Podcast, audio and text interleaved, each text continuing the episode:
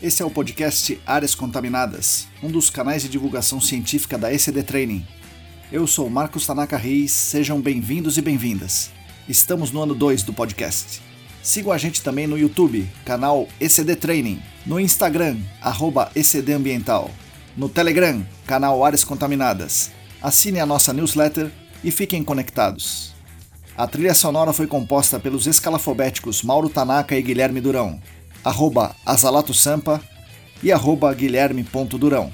Nossa missão é fornecer conteúdo de qualidade para que vocês ganhem poder pelo conhecimento e ao mesmo tempo dar voz às pessoas do GAC, reconhecendo seu papel e importância pessoal e profissional. O podcast Áreas Contaminadas é um espaço aberto e democrático com opiniões diversas sobre temas ligados ao gerenciamento de áreas contaminadas e ao meio ambiente. Todos e todas são bem-vindos.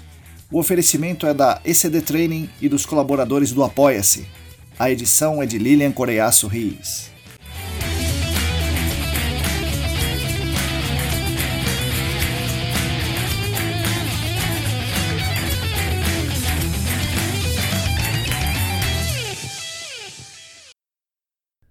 Olá pessoal!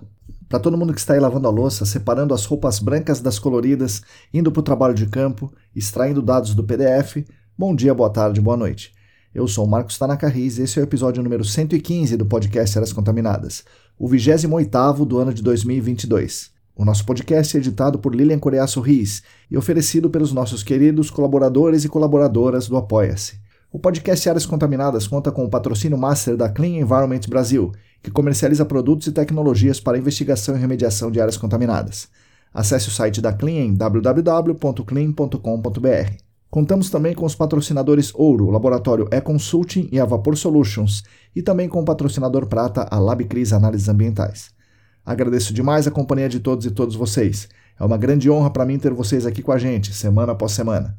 Como vocês já sabem, os nossos canais são mantidos com a ajuda financeira maravilhosa dos nossos colaboradores financeiros no Apoia-se. Quem quiser e quem puder contribuir financeiramente conosco, ajudará a ECD com certeza, mas também ajudará toda a nossa comunidade. Para fazer essa contribuição financeira é só acessar o site apoia.se barra Ambiental. Aproveitando, eu gostaria aqui de deixar público meus agradecimentos aos nossos colaboradores e colaboradoras que querem e que podem contribuir com a nossa ideia de compartilhar aí o conhecimento sobre o GAC, mas não só sobre o GAC, também sobre meio ambiente, sobre ambientalismo, sobre economia, sobre ciências e de fundamentalmente tentar construir um mundo melhor e mais justo para todo mundo. Muita gente nos apoia de várias maneiras. Isso é muito legal, isso nos enche de orgulho e de fazer o um negócio cada vez melhor, de construir essa comunidade, de estreitar esses nossos laços aqui. Mas eu gostaria especificamente de agradecer os nossos apoiadores e apoiadoras financeiras, que atualmente são os seguintes: Ábila de Moraes, Alisson Dourado, Alain Humberto, André Souza, Atila Pessoa, Augusto Amável, Beatriz Lucassac, Bruno Fiscuc, Bruno Baltazar, Bruno Bezerra, Bruno Bonetti, Calvin Ossi, Cristina Maluf, Daiane Teixeira, Daniel Salomão, Diego Silva, Fabiano Rodrigues, Felipe Nareta, Felipe Ferreira, Heitor Gardenal, Heraldo Jaquete, Gilberto Vilas Boas, Guilherme Corino, João Paulo Dan, João Lemes, José Gustavo Macedo, Joyce Cruz, Juliana Mantovani, Larissa Macedo, Larissa dos Santos, Leandro Freitas, Leandro Oliveira, Lilian Puerta, Luana Fernandes, Luciana Vaz, Luiz Ferreira, Marina Melo, Mariluz Gomes, Paulo Negrão, Pedro Astolfi, Rafael Godoy, Renato Kumamoto, Roberto Costa, Rodrigo Alves, Sandra Pacheco, Sérgio Rocha, Silvio Almeida, Tamara Dias, Tatiana Citolini, Tatiana Grilene, Thiago Soares, Wagner Rodrigo, William Taquia e mais seis apoiadores anônimos. Muito obrigado a vocês que são os principais responsáveis pela manutenção dos nossos canais de divulgação. Gostaria também de convidar vocês a ouvir os episódios do Screening de Notícias.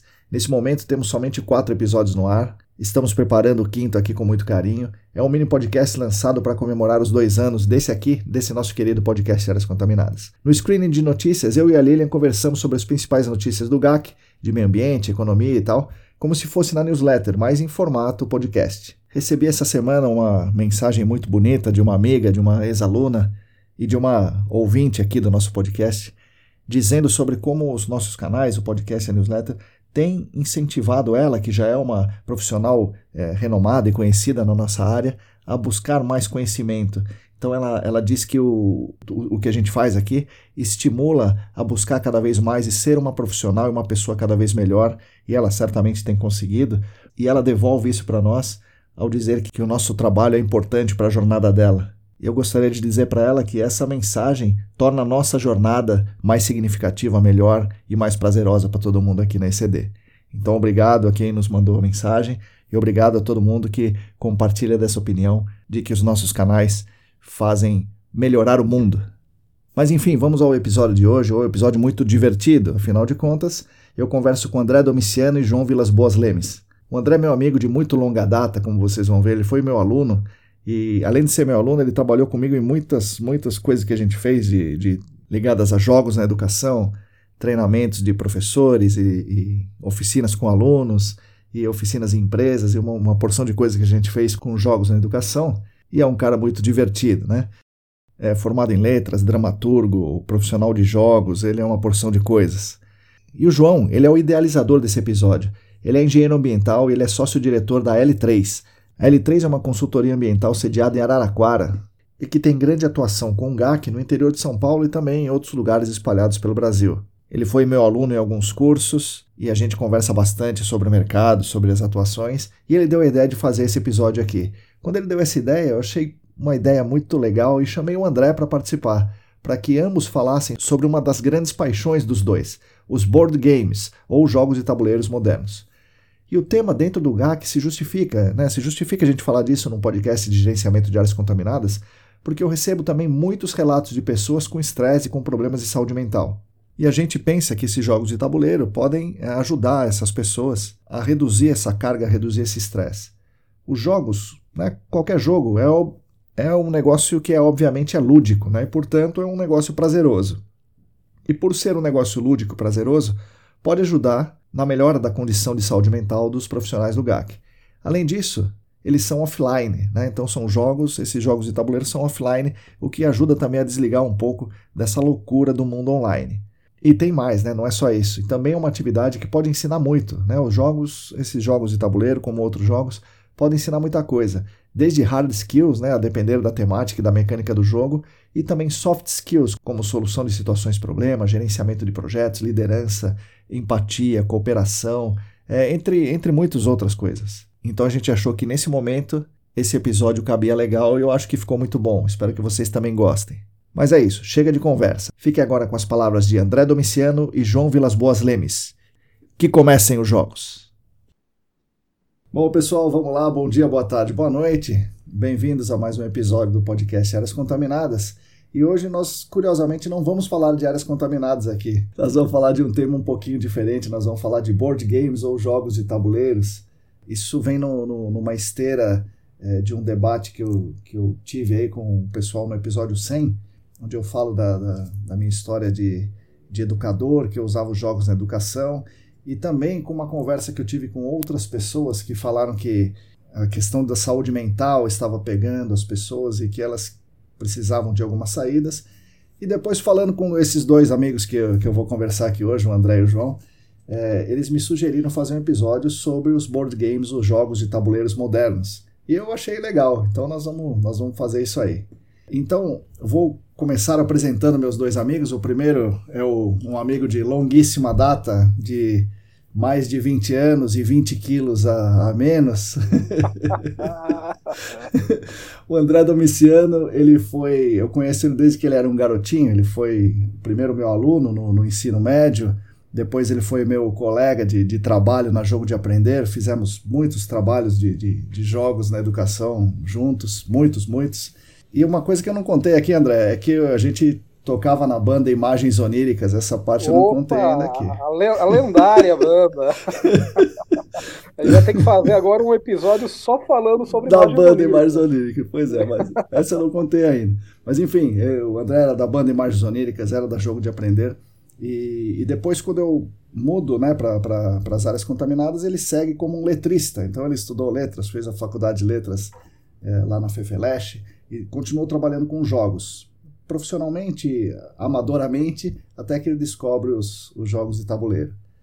Então, André, bom dia, boa tarde, boa noite, bem-vindo aqui ao nosso podcast e vê se eu falei tudo certo aqui.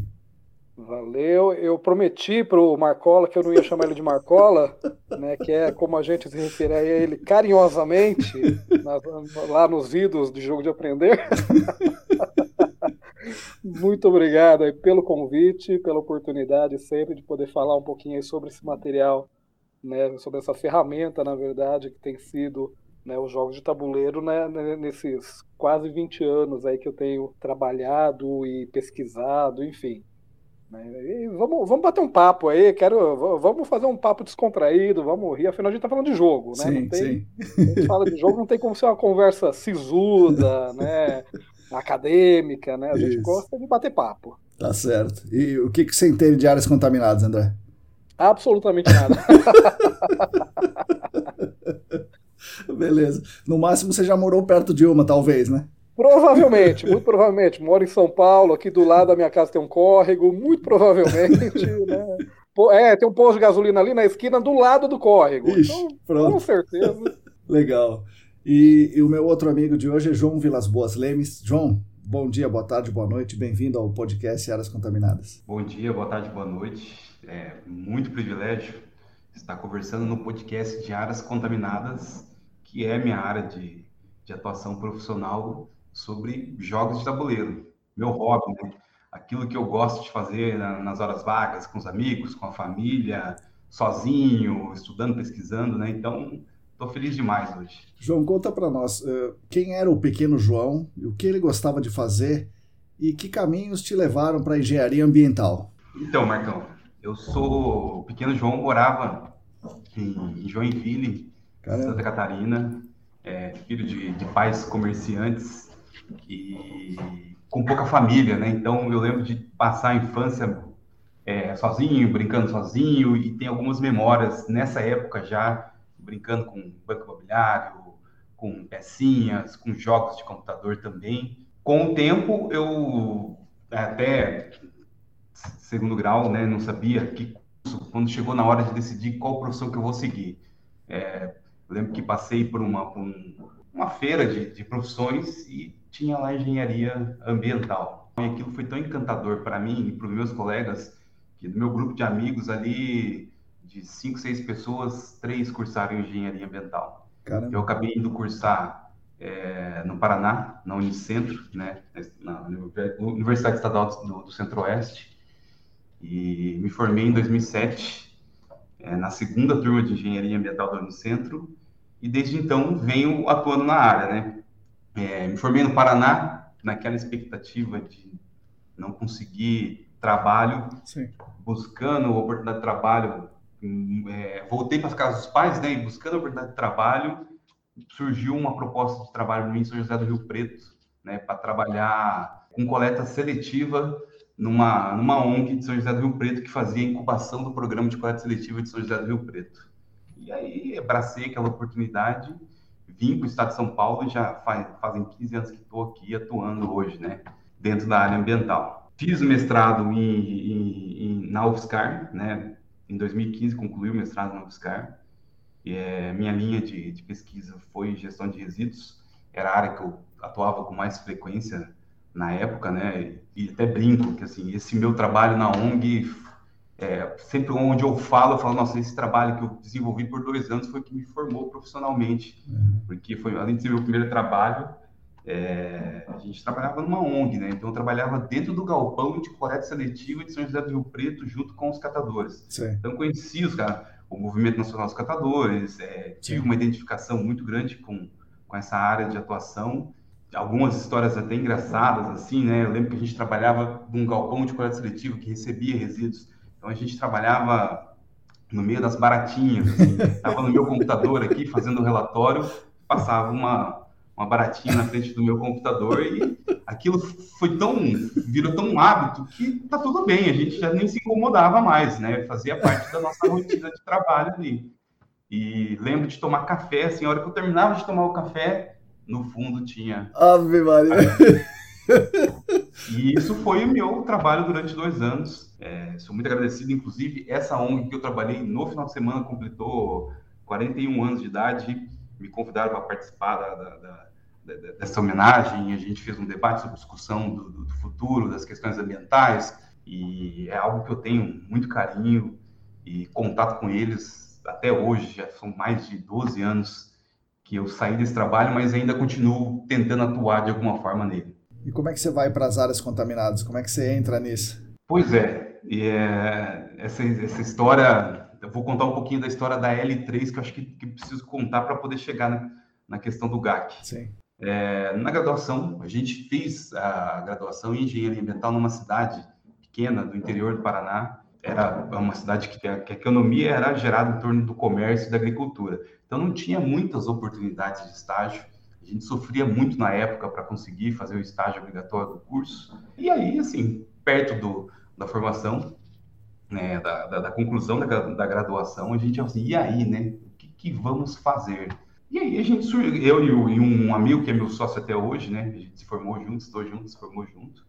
A gente fala, poxa, vamos abrir uma empresa, uhum. vamos abrir uma empresa. Uhum. E aquilo virou, era discussão de bar, né? É, se formamos, ele foi trabalhar numa área, eu tive essa oportunidade de trabalhar né, nessa ONG em São José do Rio Preto e essa conversa morreu, né? Alguns anos depois, é, a gente voltou a conversar e aquele projeto da gente abrir uma empresa, como é que está hoje, o que, que você está pensando? E aí a gente começou a discutir a possibilidade de abrir essa empresa, né? Fomos amadurecendo, convidamos um amigo que também tinha formado junto, é, e aí que vem a questão do, do L3, né? É, os nossos sobrenomes, é, Lessa, Lemes e, e Luz. E foi uma outra conversa de boteco, que a gente falou assim, e aí, qual que é o nome da empresa, né? Vamos começar por aí. É. O primeiro passo é ter um nome surgiu, pô, por que, que não colocamos o início, a primeira palavra e o número, que somos em três aqui? E essa história é engraçada porque ela tem a ver com jogos. É. É, esse, esse sócio que a gente teve, hoje nós somos em dois sócios, mas esse terceiro sócio, que foi inclusive a sugestão do nome veio dele, é, ele, a gente convidou ele para compor a empresa porque a gente estava trabalhando, a gente já tinha é, uma carga horária de trabalho definida e fazia isso nos finais de semana ou à noite, né, discussão planejamento da empresa, e ele não. É, mas ele já tinha uma renda, ele trabalhava com poker. Ah. É, no, no, até no, no, último ano de graduação, ele já vivia com a renda que o poker dava para ele. Às vezes ele tinha renda, às vezes não, né? É, às vezes ele perdia a renda. E aí, assim, poxa, a gente está trabalhando, né? Então, precisamos de alguém para desenvolver, para fazer prospecção de cliente, conversar com o cliente e vamos combinar o Roberto, porque o Roberto tem esse perfil. Convidamos, ele veio, inclusive ele veio morar comigo em São José do Rio Preto. Uhum. E a história engraçada é que assim, a gente demorou planejando a empresa, quando a gente abriu a empresa em janeiro de 2009. Uhum. Em março, abril, e ele continuou vivendo, né? Ele tocava as custas da vida dele ali com o dinheiro do poker, né? E ele jogava online, ele uhum. não precisava jogar presencial uhum. o baralho ali, né? Ele jogava online. Teve um carnaval, a gente abriu a empresa, constituiu a empresa em 2009. Uhum. Teve um carnaval em fevereiro, março desse mesmo período. Ele saiu para pular o carnaval e não voltou mais. E assim, não voltou porque ele falou assim: Ó, eu tô trabalhando com poker, tô ganhando dinheiro com poker e não quero ser engenheiro ambiental aquele carnaval fez com que ele repensasse a vida, ele deu essa virada. Nossa. E ele acabou se desligando da empresa. Então, um carnaval tinha, tinha acabado de abrir. Mais. Tinha acabado de abrir. E, mas e... já era L3, mas um, um dos L saiu, que coisa. Nos dois primeiros meses da empresa. E a gente, poxa, vamos mudar o nome agora, né? Assim, pô, mas está constituído, o CNPJ está constituído, contrato social, a gente gosta, vamos tocar assim, né? E o mais engraçado dessa história toda é que, assim, ele como ele se formou com a gente, ele é da mesma idade, uhum. e hoje ele fala, é um amigo nosso ainda, continua muito amigo, uhum. e ele tá, ele comenta que hoje ele é aposentado do poker. Ele já ganhou tanto dinheiro com não isso. Não é possível, não, meu Deus do céu. Que ele não, que ele não, não trabalha mais. Ele Manda tem outras atividades. Cara.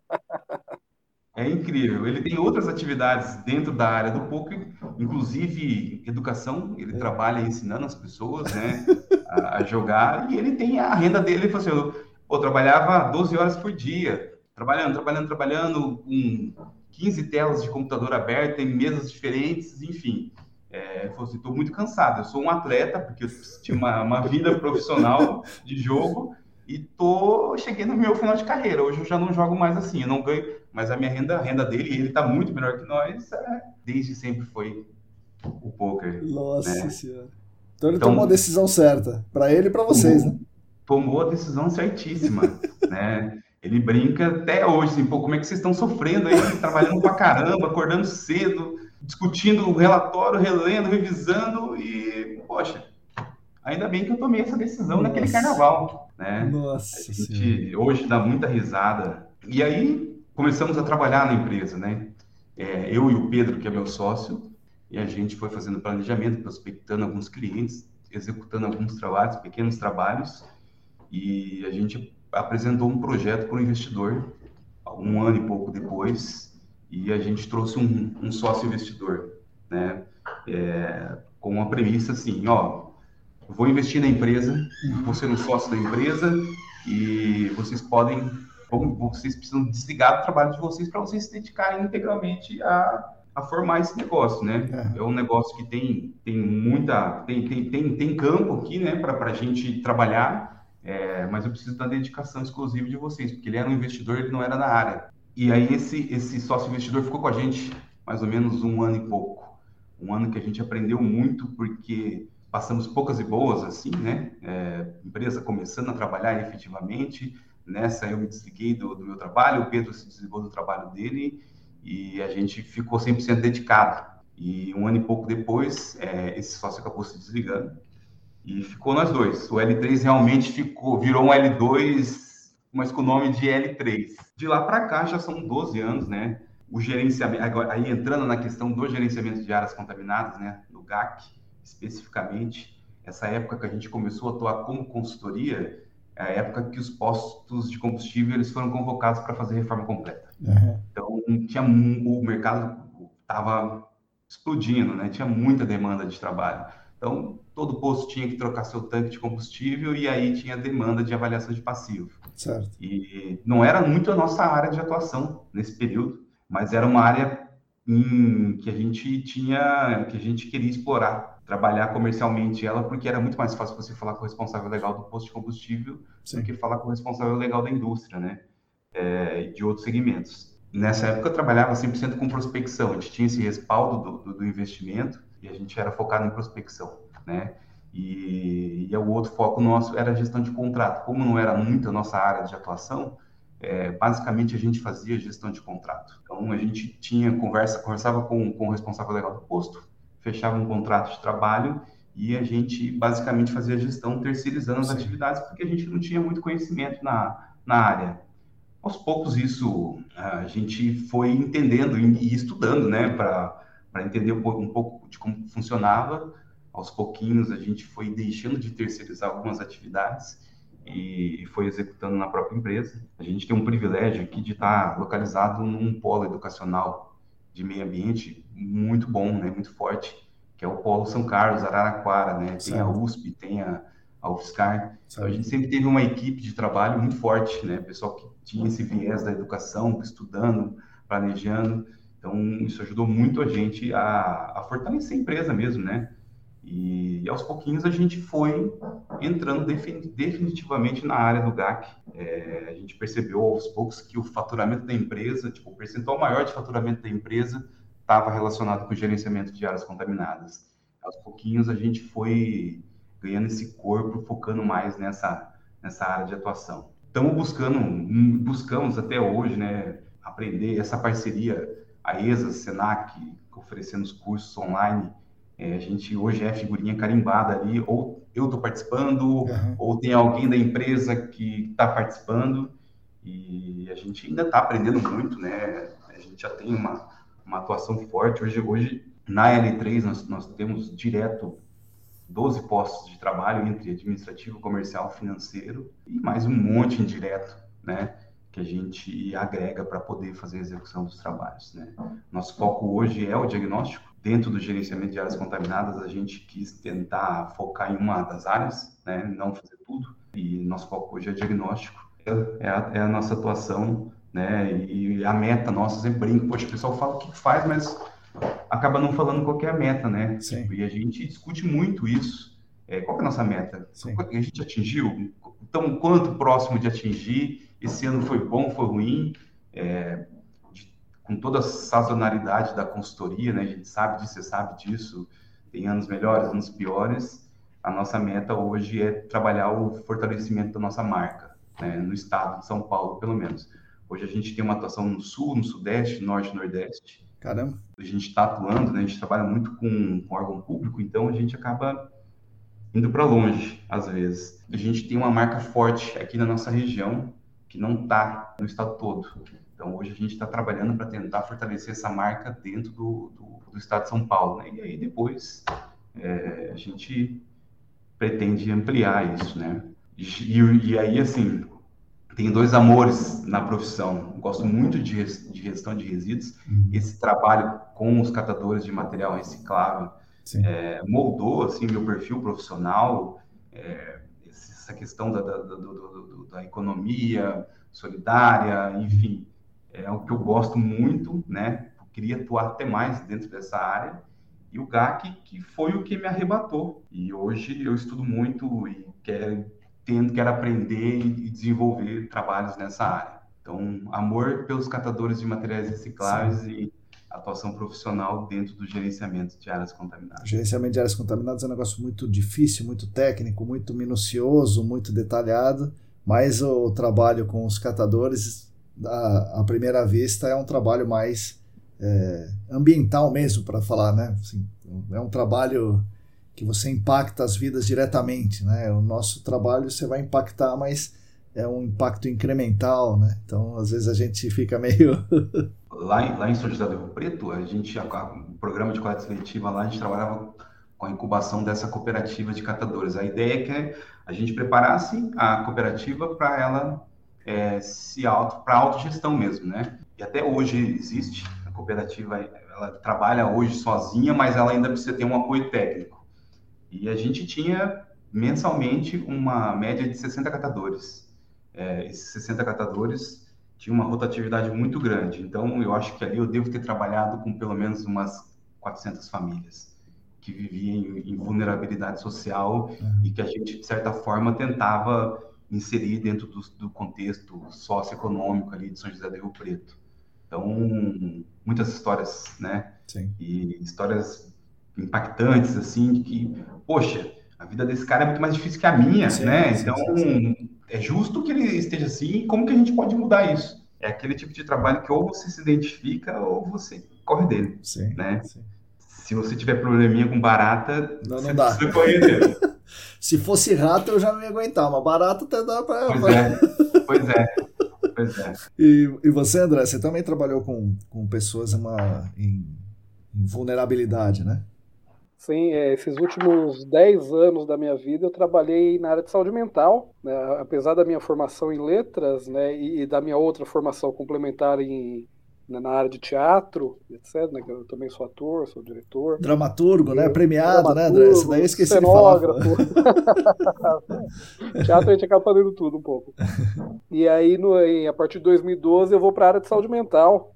Né, eu trabalho num CAPS, né, onde eu fiquei aí por 10 anos, né, e numa das regiões mais de extrema pobreza aqui dentro de São Paulo, que é a região de Perus, um dos bairros aí com altos índices de, de vulnerabilidade, de violência e todas as questões, né, que, enfim, né, e foi algo que transformou totalmente a minha vida, porque é, um, um, é uma área em que eu nem sonhava né, atuar, né, tanto que eu lembro quando eu estava escolhendo que faculdade que eu ia fazer, eu olhava assim e falava, não, não, não, isso aqui eu não quero porque é saúde e eu não quero ter que trabalhar com gente doente, né, uhum. eu, tinha, eu tinha essa, essa mentalidade ali no fim da minha adolescência. Né? E aí o acaso acabou né, me levando para essa área, né?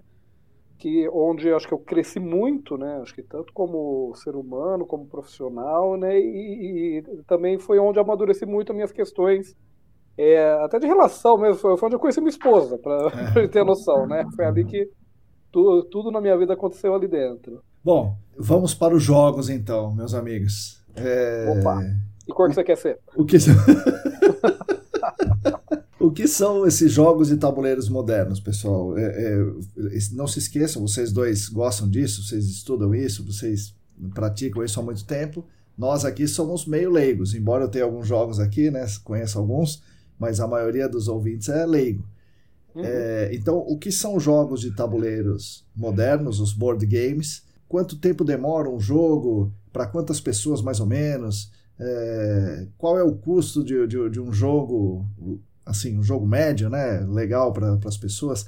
É, o que, que vocês falam para os iniciantes? Conta aí, uhum. o que, que, é isso aí? Cara, acho que assim, o, quando a gente pensa em jogo de tabuleiro, né, a gente sempre vai lembrar né, do, dos clássicos da nossa infância, né? O Banco Imobiliário, o War, jogo da vida, etc.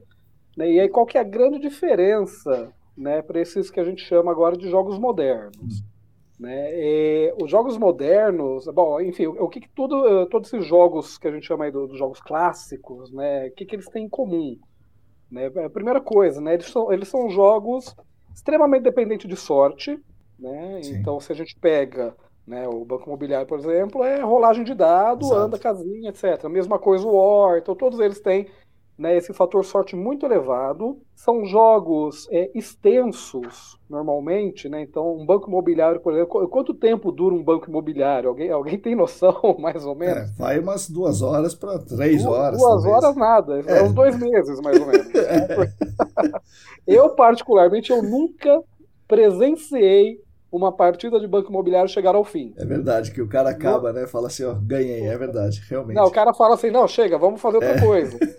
Né, porque que é uma das grandes falhas desse jogo, né? Porque ele é muito extenso, porque a, a mecânica ela não vai evoluindo, né? Então é e, e, tem esse fator sorte muito elevado. Então você acaba não tendo muita né, sensação de progresso no jogo, uhum.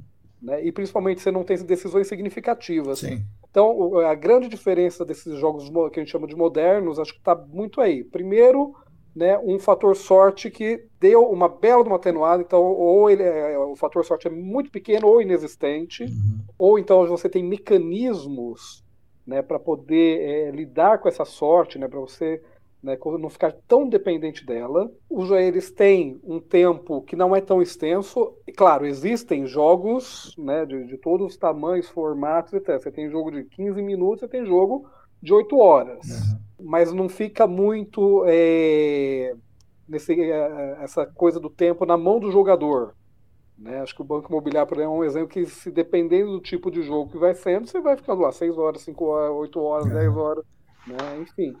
Então, normalmente, quando um jogo está escrito a duas horas, é, é duas horas. Certo, certo. então, e o principal, que é a questão das decisões significativas. Então, quando a gente pensa no Banco Imobiliário, vamos usar ele né, porque ele faz parte do que eu chamo do Trinca do Demônio, né, do, dos jogos de tabuleiro, né, que é o Banco Imobiliário, o Jogo da Vida e o War, né, que são jogos que todo mundo conhece. Eles são importantes, né, assim, eles têm uma importância histórica, principalmente, né, pensando que né, muita gente começa né, no hobby por eles, é. né, então, mas infelizmente eles têm muitos problemas também que acabam fazendo com que ele fique de lado depois de um tempo. Então, qual que são as decisões significativas do banco imobiliário, por exemplo? Né? O que, que você toma de decisão durante o jogo? Você compra casinha ou hotel, no máximo? Ou você segura a grana?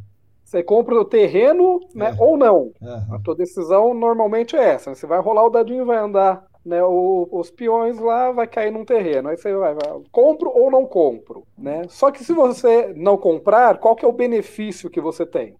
Né? Ah, é poupar dinheiro. Só que toda vez que você dá a volta no tabuleiro, você ganha dinheiro de novo. Então, poupar talvez não seja né, uma escolha muito interessante. Então, é mais interessante você comprar o tempo todo, porque toda vez que alguém para lá, você também recebe dinheiro. Uhum.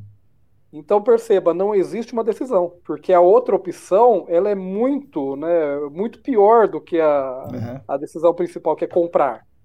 Né? Então, ela te dá essa falsa sensação de que você tem alguma escolha no jogo e, na verdade, você não tem. Uhum.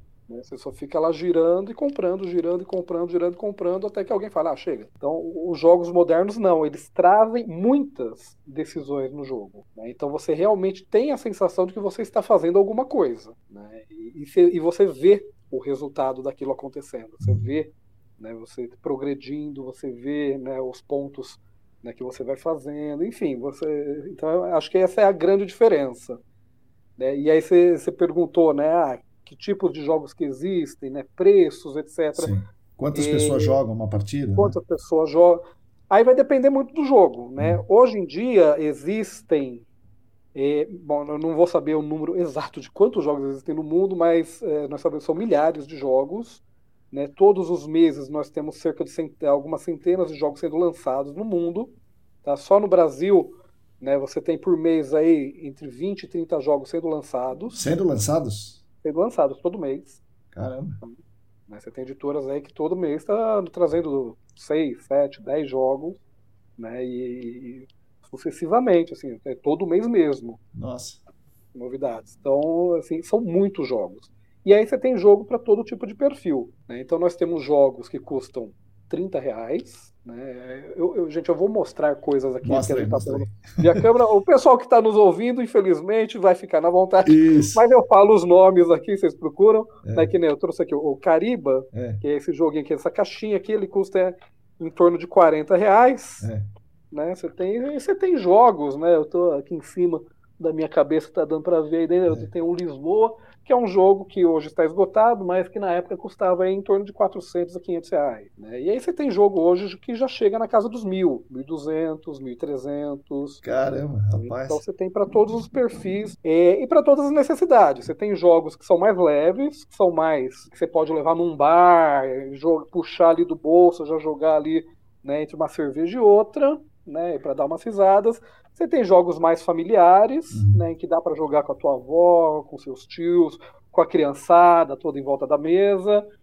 E, e você tem aqueles jogos que são mais pesados, mais estratégicos mesmo, para aquela galera que gosta de quebrar a cabeça, uhum. né? E, que são os jogos que nós chamamos da, da escola europeia, né? Os Eurogames, né? normalmente. Esses são os mais pesados que aparecem. E, e, João, como é que você entrou nessa história aí? Você tem algum complemento para falar para o André? Vamos e, lá. como é que você entrou nos jogos? Não, vamos lá. sempre tive o contato com os jogos e, assim, épocas da vida mais distantes deles ou não, né? É, eu lembro que no meu último ano de faculdade, alguém apareceu com um War debaixo do braço uhum. e a gente ficou jogando aquilo todos os dias. Com certeza, no meu último ano de faculdade, eu joguei mais War do que eu estudei, mais do que eu namorei, enfim, mais do que qualquer outra coisa. E eu lembro que nessa época eu jogava com os pretinhos. Uhum. Né? Então a gente ia jogar. É, os pretinhos são os meus. São os meus eu gostava também de jogar com os, os pretos. É, e, e eu lembro meu, quando... obviamente, é o vermelho. Então... Né? Não pega no vermelho que é meu.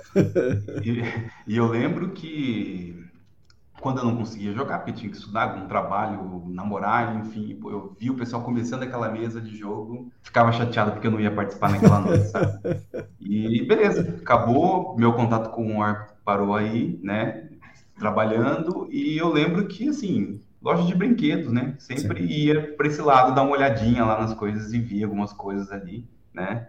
E eu lembro que um, que um dia a, a minha esposa ela me perguntou, e aí, o que você quer ganhar de aniversário esse ano? Eu falei, eu quero a coleção do War. e, e, aí ela, pô, você tá doido, cara? Você já tem 30 e poucos anos, né? Você quer War e tal. No fim, eu sei que eu acabei ganhando um War. É. Que ficou ali paradinho e eu nunca joguei, é. porque o War tem alguns probleminhas dos jogos clássicos, né? Ele tem que jogar com no mínimo três pessoas. É, você não tem um tempo, você, come... você, sabe a hora que ele vai começar, mas você não sabe a hora que vai acabar, Sim. né? E aí ele ficou guardadinho na minha estante. E aí um dia, passeando numa, numa livraria de férias, eu vejo lá, tipo, Game of Thrones Board Game. Eu falei, nossa, o que, que é esse negócio aqui? é diferente desse negócio aqui. É. A hora que eu peguei a caixa, ela tinha um peso, é. que era um peso e uma qualidade, assim, um desenho diferente de tudo que eu já tinha visto. E eu falei, nossa, existe isso daqui? Caramba. Eu acho que eu preciso disso, é. né? Não conheço, mas acho que preciso disso. Foi ver o preço, quase cair para trás. Falei, meu Deus, né? Tipo, é muito mais caro do que eu imaginava. É. Ficou na estante. E eu lembro que nessa época eu fui comentar com um primo que eu sabia que gostava de jogos também. Eu falei, pô, você sabia que tem um jogo do Game of Thrones? Ele falou assim, você não sabe de nada. eu vou te mostrar alguns outros jogos aqui. É. Entra nesse site. E me indicou o site da Ludopédia. Ludopédia até uma, uma referência para todo mundo que quer conhecer o hobby.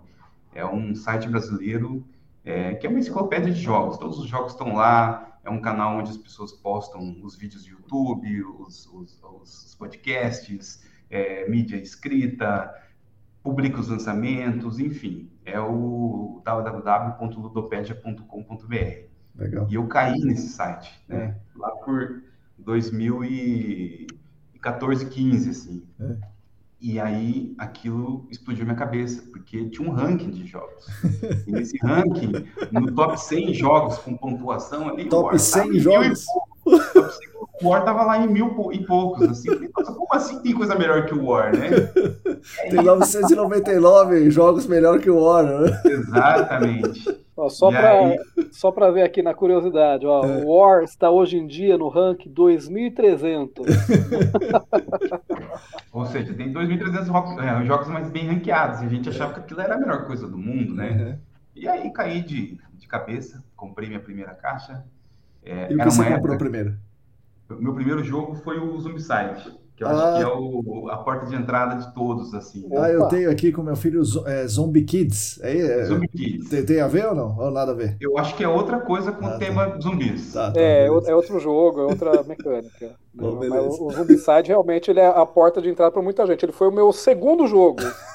né, porque o meu primeiro foi o Dom Capolo, que é um jogo, inclusive, brasileiro, que acabou de ganhar uma, uma segunda edição, agora é. depois de muitos anos esgotado é, que é um jogo de máfia, é um jogo de negociação, né, um pouquinho de blefezinho, né, é um party game, né, sou de máfia e é brasileiro, né, e eu comprei porque ele custava 50 reais. né, porque quando eu descobri também eu tive essa mesma vontade de cair de costas do João, né, de ver o preço e falar, caraca, cada jogo custa isso.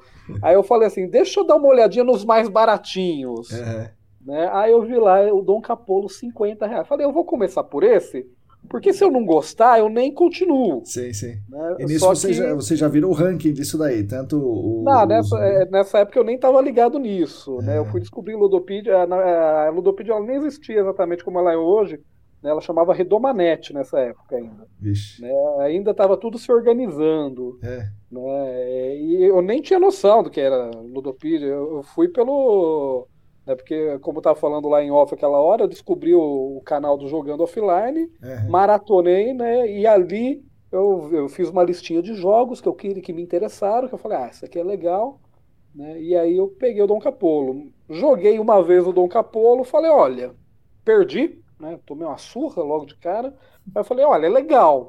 e aí, falei, quer saber? vamos logo para as cabeças. Vamos comprar um Zombicide, é caro mesmo, eu sei que é caro, mas vamos lá. Aí peguei o aí não contente, peguei o Zombicide e o Seven Wonders. Né? Então eu falei, eu já faço um pacotão, já gasto tudo que eu tenho para gastar e vamos lá. E aí, já gasta aí, o décimo terceiro, as é, férias, já fica não, aí. Peguei. E aí, e aí o João, acho que provavelmente deve ter passado por isso também, é um caminho sem volta. Pois é, e assim, eu lembro que quando eu comprei esse primeiro jogo, antes dele chegar, eu já tinha comprado o segundo.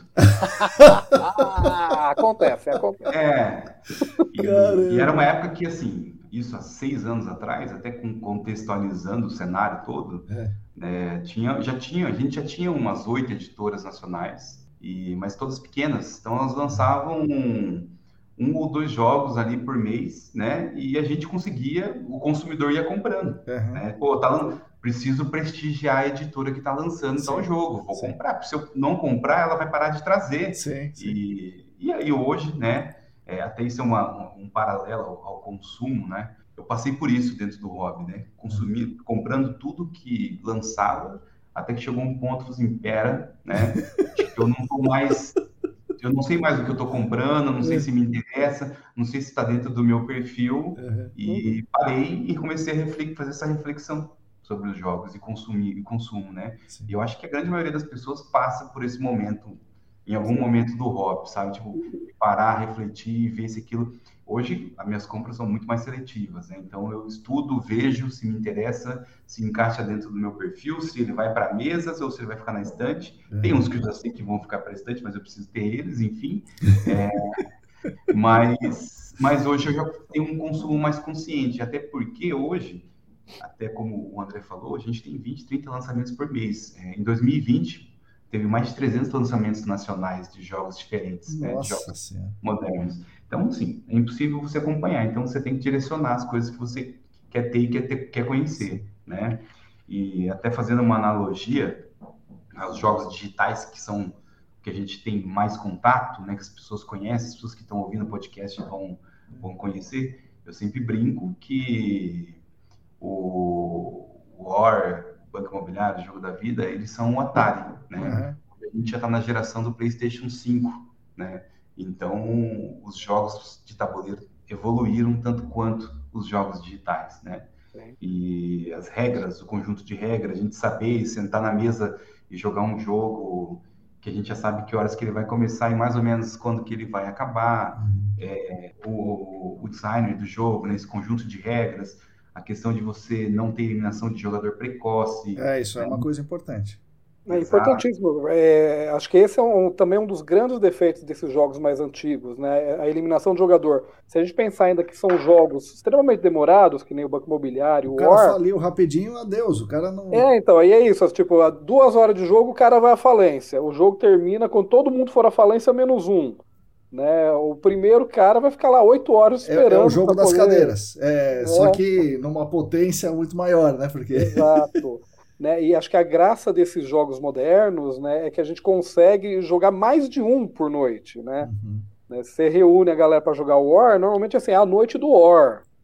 Né? E pode ser que não termine, né? pode ser que dure a noite inteira, vire a madrugada.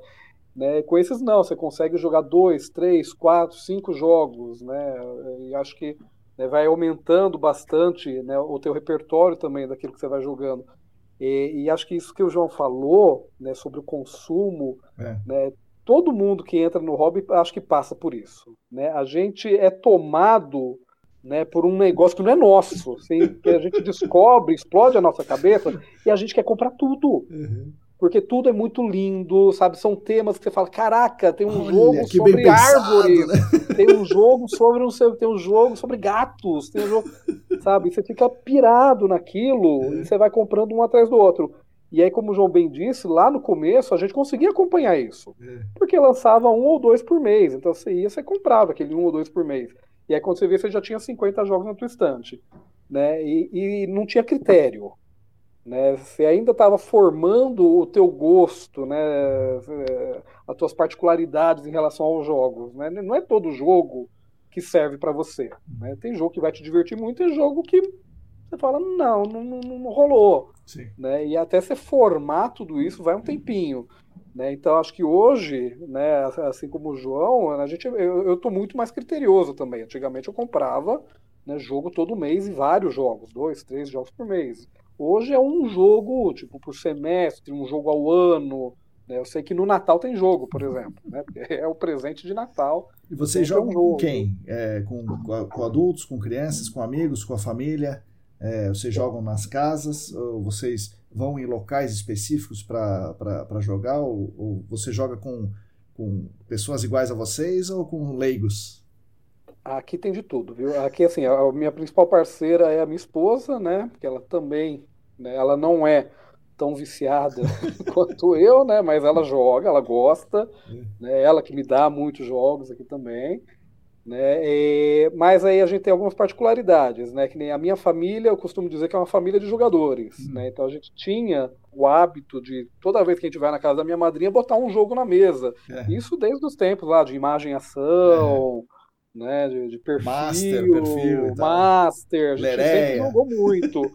né? E então desde que eu sou criança a gente tem esse hábito de, de, jogar, né? Então no Natal a gente vai lá para casa da minha madrinha, bota um jogo na mesa antes do jantar, né? Dá umas risadas e só depois vai comer, né? E então e aí acabou expandindo para esses jogos também. Então eu tentei de algumas formas já introduzir ali. Em alguns momentos foi uma experiência não muito bem sucedida, né? Em outros momentos deu muito certo, né? Porque tem isso também. Uhum. Né? Tem o público com que você joga também não é, não é igual a você. Sim, né? sim. Eu, eu tenho um perfil hoje que eu sou mais Eurogamer, né? Eu gosto de jogos mais pesados, mais estratégicos, etc. Que não é todo mundo né, que curte. Tem gente que gosta de jogo mais rápido, gosta de dar risada, né? E gosta de jogos com mais interação, que são jogos que deram mais certo na minha família. Então, se eu, se eu levo um Dixie, por exemplo, uhum. né? E aí falando aí para quem não conhece, o Dix é um dos best-sellers aí mundial, que é um jogo aí com, sei lá, quantos milhões de cópias vendidas no mundo todo, que é um jogo de, de imagens, né, de, de dedução, né, então é, a cada rodada né, você tem um controlador do jogo, o controlador escolhe uma carta da mão dele, ele dá um nome para aquela carta. O nome pode ser uma palavra, pode ser a letra de uma música, enfim, o que ele quiser. Né, e ele baixa aquela carta fechada, todo mundo então vai escolher uma carta da sua própria mão que tem a ver com aquele tema lá, com aquela palavra que ele, que ele deu.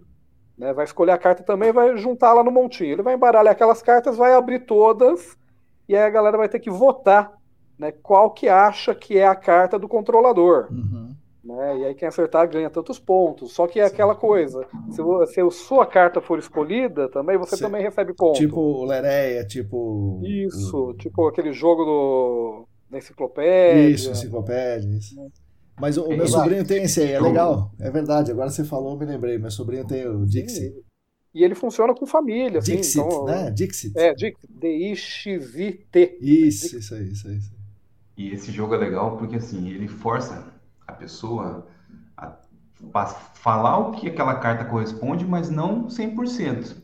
Porque se as pessoas adivinharem qual era a carta da pessoa ali, ela perde ponto. Uhum. Né? Ela não ganha ponto. É, se, todo, mundo acertar, né? Se todo mundo acertar, você perde. Então você não pode dar uma, uma dica muito óbvia. Então você acaba trabalhando ali para tentar dar uma dica que não seja tão óbvia. E também não pode ser muito não pode ser muito difícil também, porque se todo mundo errar também não ganha ponto. Isso, né? isso, é, isso, isso, Você tem que ser mediano, é um jogo de, de ser mediano. É. Né?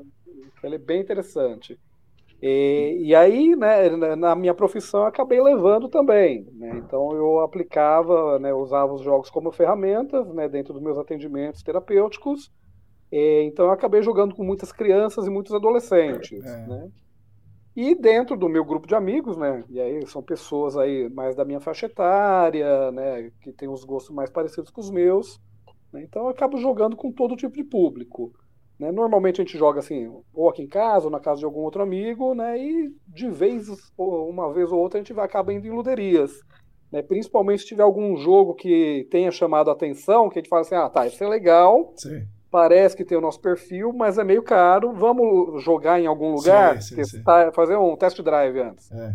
Né? Porque aí a gente paga lá um pouquinho na luderia para entrar, joga.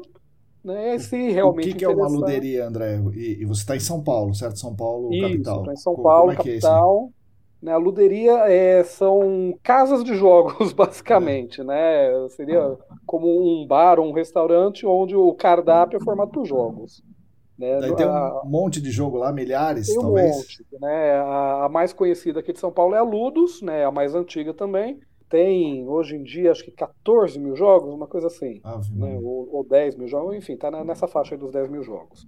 Né? E você tem outras um pouco menores, né? mas é, a, a graça é essa, né? É um lugar onde você vai Normalmente você paga né, para entrar uhum. e aí você pode jogar quantos jogos você quiser por quanto tempo você quiser, enquanto a casa estiver aberta você estiver lá. Certo. Né? Às vezes também tem algum restaurante junto, né? Que nem a Ludus, ela também é um restaurante. Então tem lanches, tem drinks, né? Enfim, então você pode comer lá dentro. Né? Outros têm alguma coisa associada, que nem a, a uma outra luderia que tem a Encounter, que fica ali pertinho do do aeroporto de Congonhas, ela tem o espaço, né, tem os jogos, etc., mas ela não tem um restaurante, mas normalmente tem um, um food truck na frente, acho que lá dentro do prédio tem uma, uma micro pizzaria, então você pode, né, não faz parte do, né, da, da, da luderia, mas está associada, de certa forma, né. E, e você, João, como é que você joga? Ou, ou você não joga, só de, deixa eles na, na prateleira? É, acho que a maioria está na prateleira lá, mas, mas eu acho que foi isso que, que me arrebatou para o negócio, sabe? Eu sempre gostei muito de série, de jogo, essas coisas mais nerds, assim, né? Meu perfil social era esse. Mas, ao mesmo tempo, eu também sempre gostei de estar com meus amigos. Uhum. Então, só que quando eu estava com meus amigos, era um outro tipo de situação. A gente não ficava assistindo filme juntos, né? A gente não discutia. É... E aí, o jogo de tabuleiro, até remetendo àquele, aquela sensação que eu tinha na graduação, quando a gente tinha as partidas lá, é, de tentar botar um negócio na, na, mesa que fosse mais lúdico e que a gente pudesse ficar conversando entre uma jogada e outra, é, batendo papo, contando da sua vida. Né? E isso me ganhou muito. E aí, assim, nossa, eu preciso disso, eu preciso apresentar para meus amigos, eu preciso apresentar para minha família. E a minha esposa, ela topou a ideia, assim, né, de vamos comprar, né, vamos começar a jogar. Ainda bem, é, né? Senão... Ainda bem. É, e aí essa questão da socialização mesmo em volta da mesa é, me chamou muita atenção. Até na época da pandemia, assim, poxa, a gente não, pode, não consegue mais ver os amigos, né, para jogar um joguinho, né? E até foi uma época assim que a gente se uniu muito em casa porque a gente jogava em dois, né? Basicamente em dois. Quantas vezes a gente sentou na mesa 9 horas da noite e saiu da mesa duas horas da manhã E, poxa, hoje o dia foi rendeu, né? A gente conversou mais aqui em volta da mesa jogando o jogo do que a gente já tinha conversado a semana toda. Uhum. Né? Muito bom, né? Às vezes a gente está precisando conversar em casa e a gente fala, vamos colocar um joguinho na mesa. que é uma forma da gente sentar e jogar e comer junto e beber uhum. junto. É, e nessa, no começo, eu fiz a besteira de querer trazer todos os meus amigos para o hobby. Então, pô, você é meu amigo? Você precisa jogar isso aqui comigo. Entendi, entendi. E aí errei muito, né? Assim como o André estava falando, é. É, poxa, a pessoa pode ser seu amigo e não gostar de jogo de tabuleiro, tá tudo bem, né? Tentei trazer as pessoas e às vezes ia, começava muito bem uma noite, terminava muito mal, porque eu escolhia mal os jogos, assim, jogava um jogo de uma hora, as pessoas já estavam cansadas, eu pegava um, em vez de pegar um jogo de 15 minutinhos, é. pegava mais um jogo de uma hora, né? Poxa, no final da noite em vez de ser gostoso, tinha sido frustrante que as pessoas estavam cansadas. Mas nessa, eu, como a gente tem essas lojas especializadas nesse tipo de produto, é. de nicho, você vai lá consumir e conhece outras pessoas. Então, o fato de gostar de jogos de tabuleiro me fez conhecer muita gente, né? E como é um, um hobby de nicho ali, né? Tem poucos os consumidores, as pessoas são muito próximas. É, eu com certeza já conversei com o André em algum momento, em algum fórum, é. em alguma curtida, em alguma coisa dele, é. e hoje nós estamos conversando aqui, né? É, e aí hoje é, conheço muitas pessoas, não cometo mais esse erro de, de tentar trazer as pessoas amarradas para o hobby, né? É, sempre quando eu tenho a oportunidade, sempre tem um joguinho no carro, então sempre quando eu tenho oportunidade, assim, e aí, vamos jogar alguma coisa? E, se rolar, rolou, mas assim, não é aquela questão assim, para você ser meu amigo, você precisa jogar alguma coisa comigo, uhum. né? É, isso mudou, coisa que a gente vai aprendendo ao longo do, do, do, dos anos aí, né? E esse fato de conhecer gente, nos dias 18 e 19 de junho, agora, a gente teve a volta do Diversão Offline. Diversão Offline é a maior feira de jogos de tabuleiro da América Latina e ela acontece aqui no Brasil. Hum. Esse ano foi a sétima edição. Você imagina uma feira de exposição de jogos de tabuleiro, que estava foram dois dias, estava lotada, é, todas as pessoas do Robin que, que conseguiram estavam lá, pavilhão lotado, pessoas que tinham o mesmo assunto em comum, uhum. né? Se divertir, conversar e jogar alguma coisa, né? Enquanto passa o tempo, sabe? E a gente já tem isso no Brasil, as pessoas não conhecem, Sim, né? eu, eu não conhecia, mas... Pois é, então Poxa, a gente falar sobre isso num canal de áreas contaminadas é muito Sim. legal. A gente leva para pessoas. Ou vão que... achar que nós somos pirados, né, João? Pode ser também, né? Pode acontecer. Acho que alguns vão escutar cinco minutos e vão pro próximo episódio, né? Pode ser. É. E aí vale ressaltar, falando ainda do Diversão Offline, que é um evento que vem crescendo muito, né? Que ele começou no Rio de Janeiro, ele atingiu ali acho que um, um topo de público, né? Veio para São Paulo né, para atingir muito mais. A última edição antes da pandemia, acho que levou cerca de 5 mil pessoas. Caramba. Né, e nessa última edição batemos esse recorde. Acho que foi entre 7 e 8 mil pessoas. Vocês foram lá, vocês dois? Eu estava lá no Diversão Offline. Eu, esse ano eu fui selecionado, né? Meu, eu sou game designer também, né? Agora. E o, o meu jogo ele foi selecionado para a área de protótipos. Hum. Né? Então estava eu lá e mais nove designers, né, novatos aí, né, enfim, levando aí sua, suas produções, é. né, para ver, né, também se mais para frente isso vira um jogo comercial, né? Então se alguma editora né, se interessar, enfim, então um dia quem sabe tem aí um joguinho meu na prateleira da galera. Oh, legal. E que jogo vocês deixam no carro para mostrar para as pessoas? Hoje em dia eu não, eu não, consigo mais deixar nenhum jogo, assim, mas antigamente eu andava com Black Stories, né, que é um jogo. É, lembra aquele joguinho que a gente fazia? Enfim. Sim, é, sim, aquele, sim, sim. Você conta a historinha lá e a pessoa tem que decifrar o enigma com perguntas que sim. é sim ou não? Sim, sim. É, falar certo. aquela da carne de gaivota, isso, o cara, cara do, da, morto no deserto embaixo. do palito. Isso, isso. É, enfim, é, é, isso. O jogo é. é. isso. Então são as cartinhas com esses enigmazinhos, uhum. né? E as pessoas têm que fa fazer as perguntas de sim ou não. Então eu andava com desse aí, inclusive quando eu comecei a namorar com minha esposa, eu tava com esse jogo e a gente começou justamente no, eh, o nosso primeiro encontro foi jogando isso. Olha aí. Você vê que os pras... nerds também amam. Isso, para as pessoas solteiras que estão nos ouvindo, olha, é um truque interessante. Truque. Use um jogo de tabuleiro para conquistar a mulher amada. e você, João, que jogo você deixa lá no carro? Eu tenho vários, né? É, e com, a, dependendo da época do ano, é um ou outro, né? É, tem um joguinho, sempre jogos rápidos, né? Fácil de explicar, aquele jogo que você ensina para as pessoas em três minutos. É. No quinto minuto ela já está jogando e está tudo bem. Sim. E ela vai ganhar de você, porque normalmente quem explica a regra perde, né? É, é a regra da casa. A regra da casa. o, dono da, o dono do jogo perde. É. Então tem um joguinho chamado No Tanks, que ele é muito bom para isso. Tem uns lançamentos agora, por exemplo, que, de, de, algumas editoras. Tem um chamado Homem Batata. Ele é um joguinho de baralhos. Assim, você quer jogar de baralho? Gosto. Então vamos jogar esse aqui que é um pouquinho diferente de baralho. Que ele não tem os naipes ali, mas ele tem os desenhinhos que é como se fossem os naipes, né? Esse No Tanks é muito bom porque ele é de apostinha. Você tem uma ação no jogo. Ou você compra uma cartinha da mesa, ou você passa e coloca uma moedinha pro próximo, para a carta ficar mais valorizada pro próximo. Uhum. E aí você tem que fazer sequências ali e o jogo é isso. E ele é divertidíssimo, conquista as pessoas, né? É, os mais clássicos tem Coop, que é um jogo já acho que talvez ele seja o jogo mais vendido nacional hoje, assim, desses party games, esses jogos mais, mais facilmente, leves. Facilmente. É, que é um joguinho de, de, que cada um tem um personagem escondido e você tenta ir descobrindo quem são as pessoas ali, um rouba, pega moedinha. A ideia é você dar um, um golpe de estado no outro jogador para ir eliminando ele e você sobrar no final. Jogo de 10 minutinhos. Ele é até famoso porque teve uma edição do BBB hum. que eles fizeram uma adaptação do CUP, né? É, com algumas coisas que eles tinham disponíveis ali dentro da casa, porque como é um jogo muito fácil, regra, é, você consegue jogar até com cartas de baralho. Não sei o que eles tinham lá, mas eles adaptaram e a diversão do BBB por uns dias era a adaptação do CUP. E assim vai, tem, tem, tem muitos jogos, né? De baralho tem aqui o porco gato.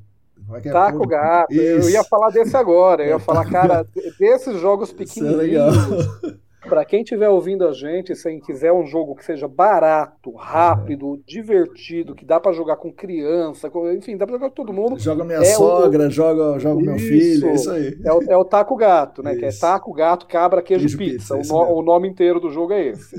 né? O que, que é o taco gato? Taco gato é um jogo onde você tem é um baralhinho é um tapão, também. Né? É, o... é um tapão, é o jogo do tapão. Então você tem, você faz um montinho de carta na tua frente e você vai virar abrir uma carta lá no centro da mesa e vai falando essas palavras na ordem, né? Então, taco, e virei a carta. Aí o próximo jogador, gato, e virou uma carta. Se a carta que você abriu né, coincidir com a palavra que você falou, então eu falei taco, abri a carta e é um taco, todo mundo tem que bater na carta.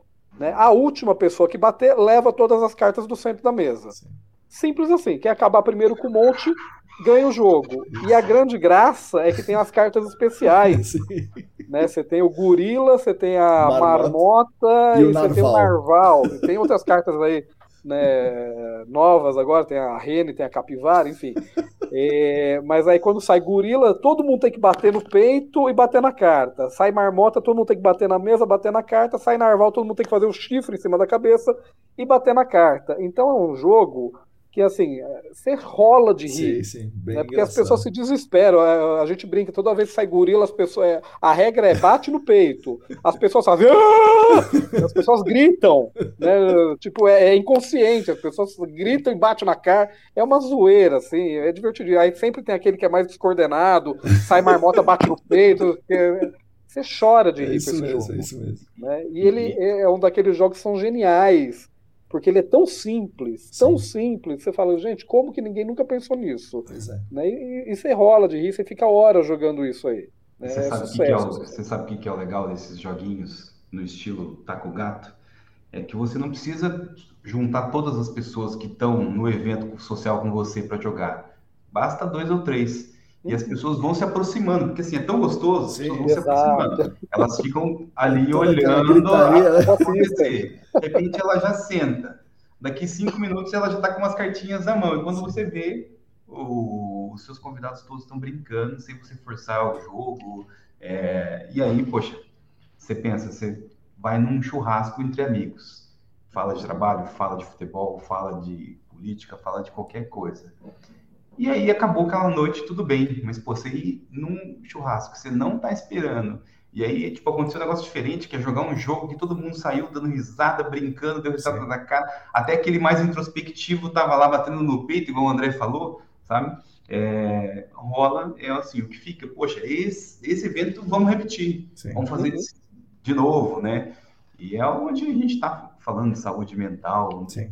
desestressar nessa rotina corrida nossa, é, essa questão lúdica de você sentar na mesa e conversar com as pessoas, isso é, não tem preço. Cara, por, isso falando... gente, por, isso que a gente vai lá e montando a coleção. Né? É, enfim. Aí, falando um pouquinho de saúde mental, né, é, acho que é importante né, a gente falar. Né, né, né, eu vivenciei bastante isso por trabalhar na área de saúde mental. Quantidade de casos né, que nós tivemos de, de depressão, que nós tivemos de tentativa de suicídio, durante a pandemia, né? E, e, eu vi muitos relatos, né, assim, de pessoas que começaram no hobby, uhum. né, por conta da pandemia, porque é isso, você estar dentro da sua casa por mais tempo, num convívio às vezes entre muitas aspas forçado, Sim.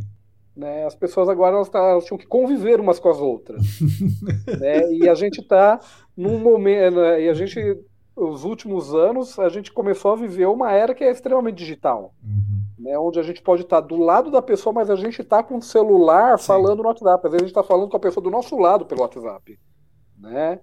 E, e aí as pessoas agora eram obrigadas a conviver.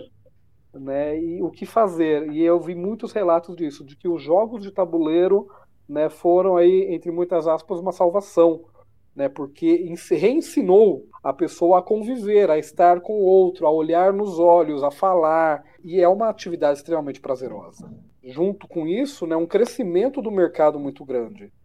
Né? No momento em que a gente achou que economicamente ia ser inviável, por mais que a gente fale, ah, o dólar está alto, os jogos estão com um preço muito elevado, é, mas houve um crescimento nesse mercado que foi surpreendente. Né? Acho que foi um crescimento de 27%. Né? Acho que os jogos eles tiveram um papel fundamental nessa pandemia.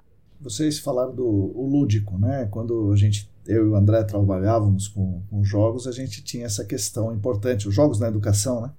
Que o jogo por si só parecia bom, porque tudo que vocês trouxeram aí é lúdico, a gente dá risada, integra as pessoas e tal. É, e a gente, quando trabalhava com isso, André, a gente dava um passo além, dizia que o jogo não bastava ser lúdico, ele tinha que ser cooperativo, que é para ensinar as pessoas que nós temos que, que, fazer com que todos ganhem. A gente deu um exemplo aqui de um jogo divertido que eu também gosto, o Taco Gato. É um jogo bem legal, e mas ele prevê que um ganhe e outros percam, né? Eu queria que vocês dessem outros exemplos, mas eu tenho um jogo também da mesma, da mesma sessão, né? um jogo de baralho, que é o The Mind, que inclusive foi o primeiro que eu comprei e é um jogo cooperativo. Ele não é tão divertido, tão assim, é, de gargalhar, mas é um jogo interessante também. É, vocês conhecem o The Mind? O que, que vocês acham? E, e conta aí para mim, o que, que, vocês preferem? Como é que vocês trabalham? Jogo cooperativo, jogo competitivo? É, qual é a relação deles no mercado de jogos aí? Uhum. É, eu conheço bem o The Mind, né? eu não tenho ele na minha coleção ainda, mas é um jogo que, né, por ser rápido, leve e cooperativo, ele, ele vai, e eu tenho, eu tenho trabalhado com jogos, né, então ele é um jogo que tem um espaço aqui né, para ser utilizado, então ele já está aí na minha listinha para uma futura compra, né, mas para ser usado mais como material de trabalho. Uhum. Né? E dos cooperativos, é, assim, eu confesso que nos jogos de tabuleiro eu gosto mais dos jogos competitivos.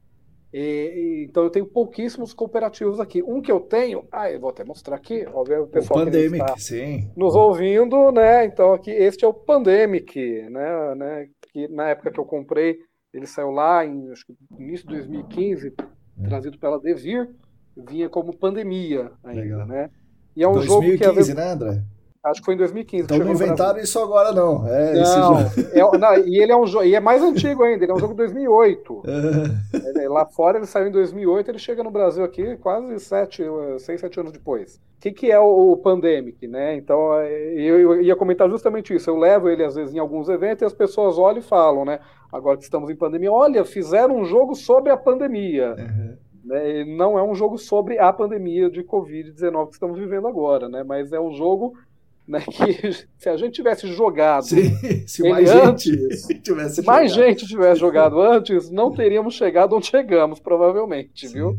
Porque ele é um jogo cooperativo, né? E o que, que acontece nesse jogo? Ele existem quatro doenças né, se alastrando pelo mundo e nós somos uma equipe né, que trabalha aí na área de saúde. E aí, assim, é uma, uma equipe multi mesmo. Então, você tem médico, você tem o cientista, você tem, né, você tem o pessoal de, de agência de viagem, né, de controle de danos, enfim, você tem de tudo quanto é área aí no jogo. Né, e cada um de nós vai ter uma habilidade especial. Tá? E nós juntos, então, vamos ter que combater essas quatro doenças. Né? A nossa missão é encontrar a cura para essas quatro doenças. Se nós fizermos isso né, a tempo, a gente vence o jogo. Né? Mas existem outras milhares de formas aí de nós perdermos o jogo. Então, uhum. Né, os jogos cooperativos de tabuleiro normalmente eles fazem isso. Né? Eles são jogos que trazem muitas condições de derrota né, e apenas uma condição de vitória, uma assim, ou, ou duas, enfim. Né, são poucas condições de vitória e muitas de derrota. Né, para dar esse ar aí de, de urgência, de que o jogo é extremamente difícil, enfim. E ele realmente é um jogo difícil. Sim. Sim. Né, porque a gente tem que encontrar essa, essas curas antes né, que a gente tenha um determinado número de surtos de doença, né? Porque aí quando você tem os surtos de doença, a doença se, se alastra assim pelo mundo.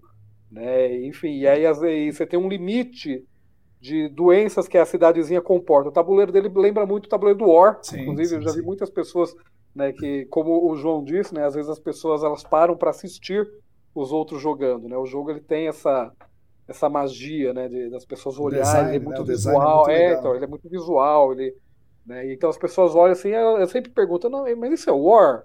Porque é um tabuleiro também que é o mapa mundi, né, com um monte de pecinha colorida em cima, né? Mas as pecinhas, na verdade, agora são doenças. né? Então aí você tem a doença vermelha, amarela, preta e sei lá que azul, azul. Azul, azul. É. E, aí, e aí cada cidadezinha só comporta três doenças da mesma cor. Então, se chegar, então se tem três doenças azuis já lá naquela cidade e der um surto lá, então entrar uma quarta doença, aquilo explode e vai se alastrar para cidades adjacentes.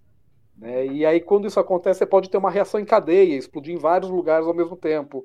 Né? Então, às vezes você está lá ganha, até ganhando o jogo, ou quase ganhando, né? e de repente você perde, assim, né? num, num piscar de olhos você perde. Então ele tem essa característica. Né? E aí a gente só consegue ganhar se a gente trabalhar muito bem em equipe. Sim. Né? Então, e, enfim, então é um jogo que realmente, se nós tivéssemos jogado antes, talvez, né, talvez nós tivéssemos entendido, né, onde nós tínhamos que atuar para não chegar onde como, chegamos né? né? e como. E você, João, jogos cooperativos, jogos competitivos? Eu, eu como sou meio eu gosto de tudo, assim. Eu acho que o meu prazer hoje é tá muito mais em entender como é que funciona a dinâmica do jogo que o estilo de jogo que a gente vai jogar. Então, se eu estou jogando com pessoas que eu sei que vão gostar de cooperativo, vai ter um cooperativo lá e eu vou me divertir tanto quanto um competitivo. Uhum. Mas o cooperativo, ele não é para todo mundo pessoas têm uma, uma vontade de vencer o coleguinha é. e, e, isso não tem no cooperativo, porque o cooperativo você vence o tabuleiro, isso, você não isso. vence o coleguinha, né? E, e aí, às vezes, pra, não é para todo mundo que funciona, mas eu gosto muito, a gente tem muito isso no mercado. É, no, normalmente, quando o pessoal que vem do RPG, é, eles jogam muito esses jogos porque eles já estavam habituados a jogar ali, era o mestre, era jogadores contra o mestre. Uhum. No caso, é os jogadores contra o tabuleiro, né? Então, as pessoas já estão mais, mais acostumadas com, com isso. E funciona, funciona muito bem, eu gosto de tudo, né? Meu negócio é botar o jogo na mesa. É ficar a semana toda lendo o manual do jogo, para essa semana colocar o jogo na mesa funcionando. Você e... jogou o The Mind e o Pandemic já, João? Já joguei. O Pandemic, assim, o The Might, ele, ele teve, foi o vencedor de muitos prêmios no ah, ano é? que ele foi lançado. Ah, legal. É, é, um, é um jogo premiado, né? É. Porque ele é um cooperativo, as pessoas têm que jogar junto e, assim, a base do cooperativo é a conversa. Sim. Ele é um jogo que você não pode conversar. Isso, isso. Né? então, ele foi diferente, porque, assim, qual que é, o, qual que é a ideia dos jogos hoje? A gente tem é, mais ou menos umas 50 e poucas mecânicas que as pessoas usam para fazer jogos. Cooperativa é uma delas, por exemplo, né? E a ideia é você pegar essa mecânica que já existe é, e adaptar ela para ela ser usada de uma forma diferente dentro de um jogo. Sim. É isso que traz o jogo uma inovação e faz ele ser premiado e faz ele ser disponibilizado para outras línguas, enfim. O The Mind está dentro dessa, dessa linha. E o Pandemic é outro. O Pandemic é um sucesso. Ele, ele é um, um clássico hoje moderno né? E por ser um clássico, ele vende muito, então foram feitas várias derivações do Pandemic. Entendi. E uma delas, e foi onde a inovação, é, e aí foi a questão da inovação que o Pandemic trouxe, é, teve uma época que estavam surgindo alguns jogos que a gente chama de Legacy, que são jogos de campanha, onde você vai jogar 12, 13 partidas ali, e aí jogou as 13 partidas, você. É, aquele jogo vira um jogo comum, mas o, o legal é ir jogando ele. Tem uma versão do Pandemic que foi uma das primeiras Legacy que surgiu no mercado, é, que é isso, né? É, você começa jogando, tipo assim, ah, temos quatro doenças no tabuleiro, precisamos buscar cura. E aí uma daquelas doenças ao longo das partidas vai sofrendo uma mutação. E aí aquela mutação vai acontecendo e vai espalhando para o mundo. E aí, com certeza, cada pessoa, cada grupo de jogadores do Pandemic vai ter um tabuleiro diferente, porque ela vai espalhando conforme o jogo vai andando e isso pode acontecer de forma diferente. Eu sempre brinco, ah, o Pandemic é um jogo nota 7, mas o Pandemic Legacy é um jogo 9.8, assim, tipo, ele é, é, é, incrível, assim, é uma das, das melhores sensações que eu tive jogando um jogo de tabuleiro. Isso eu joguei com a minha esposa, é, foram mais ou menos umas 15 partidas, é. né? E a hora que terminou a história, eu falei assim, nossa, isso aqui tinha que ser um filme. Né? filme disso aqui, porque a história é muito bem contada. É. E como jogador, não esperava que ia acontecer aquelas mutações, que a doença ia se espalhar. Spoiler, spoiler. e é demais, assim, né? E é como se fosse um videogame, que você começa a jogar, é. joga duas horinhas no dia, para jogar no outro dia. É, o Pandemic Legacy é mais ou menos isso. Você joga, Legacy. Eu vou atrás desse então, hein? Eu vou é porque, qual aqui. que é o barato, o barato do Legacy, né? É, é que assim, é, você joga, entre aspas, uma vez só mesmo. Uhum. Porque que nem você vai, vem componentes dentro de caixinhas, por exemplo. Hum. Né, que você só vai abrir aquela caixinha ah, quando tá. você chegar em determinado momento do jogo. E aí acontecem coisas como, por exemplo, ah, a partir de agora, sei lá, esse personagem morreu, é. rasga essa é. carta. Então você rasga a carta, tipo, ela não existe mais no teu jogo. Caramba. Né? Cola, escreve um negócio no teu tabuleiro, escreve. É. Então, assim, ele é mais do que um jogo, ele Sim. é uma experiência. Entendi, entendi. Né? Você, você, tá, você não está pagando pelos componentes, você está pagando para vivenciar aquela experiência. É. E, e, acho que é isso que torna ele tão, tão genial, né? Enfim, é um, é um grande evento né, os jogos é, Legacy. E as pessoas falam assim, poxa, como é que eu vou rasgar uma cartinha? Como é que eu vou riscar o tabuleiro? Como que eu vou colar um negócio no tabuleiro? Mas e aí as pessoas sempre fazem outra analogia, né? Pô, quanto que custa o ingresso de cinema? Duas horas. 40 reais, 30 reais, pipoca, 80. Se você pegar um jogo Legacy e dividir, ele vai ficar muito mais barato que isso e você vai ter uma experiência social em volta da mesa com as pessoas ali muito mais divertida e mais duradoura, né? É, então, é um, é um barato. Os jogos Legacy, eles são, são demais. Só que ele não dá para você ir se aventurando nele, porque assim, poxa, é frustrante às vezes você começar uma campanha do jogo e não acabar. Uhum. Né? Até dá para você mudar os jogadores ao longo do, do, dos jogos. O Marcos começou jogando comigo, mudou de cidade, agora vou convidar o André, que está jogando também, enfim, tá tudo bem, não tem problema. Né? Mas, poxa, a gente começar junto e terminar junto é Sim. é muito mais divertido, né? Com certeza. É. Esse é mais perto do RPG, então. Eu acho que não sei. Não acho que não, não, não, não, é, não é essa a comparação. Mas é diferente, né? Porque assim, o jogo de tabuleiro normal, você vai lá, joga uma partida, acabou, você joga outra. Esse não, você joga uma partida que o fim dela é o início da outra. Entendi, entendi. Né? Então existe uma continuação. E, jogos com a temática ambiental, o que vocês. É, ambiental ou de áreas contaminadas, né? Não sei se existe isso, jogo de área contaminada, mas enfim, para o nosso público aqui, o que, que vocês recomendam? Ambiental, área contaminada? Eu fui, eu fui fazer essa, essa pesquisa, Sim. né? É, poxa, quais são os jogos? Tem tanto jogo que remete à temática meio ambiente é. que até selecionei alguns, assim, tentei é, algumas coisas que por meu gosto, assim, e até vou dar um, vou dando um exemplo, né? Daí você vai complementando com outros aí. Eu vou dando um, você vai dando outro. Eu acho que nós vamos casar alguns aí com certeza. um deles, por exemplo, é um, um jogo e esse até trouxe ele para falar porque ele é de um designer brasileiro muito reconhecido hoje é, para fora, trabalha já com jogos de tabuleiro e até o jogo que ele desenvolveu foi lançado primeiro internacionalmente, depois veio para o Brasil e concorreu no ano do lançamento dele, não sei se foi 2020, 2019, 2021, é, como um dos melhores jogos do ano, que é o Cartógrafos, do designer brasileiro Jordi Allen. E ele é um jogo de cartografia, assim, a temática tá ali, né? Você tem que entrar na parte lúdica do negócio.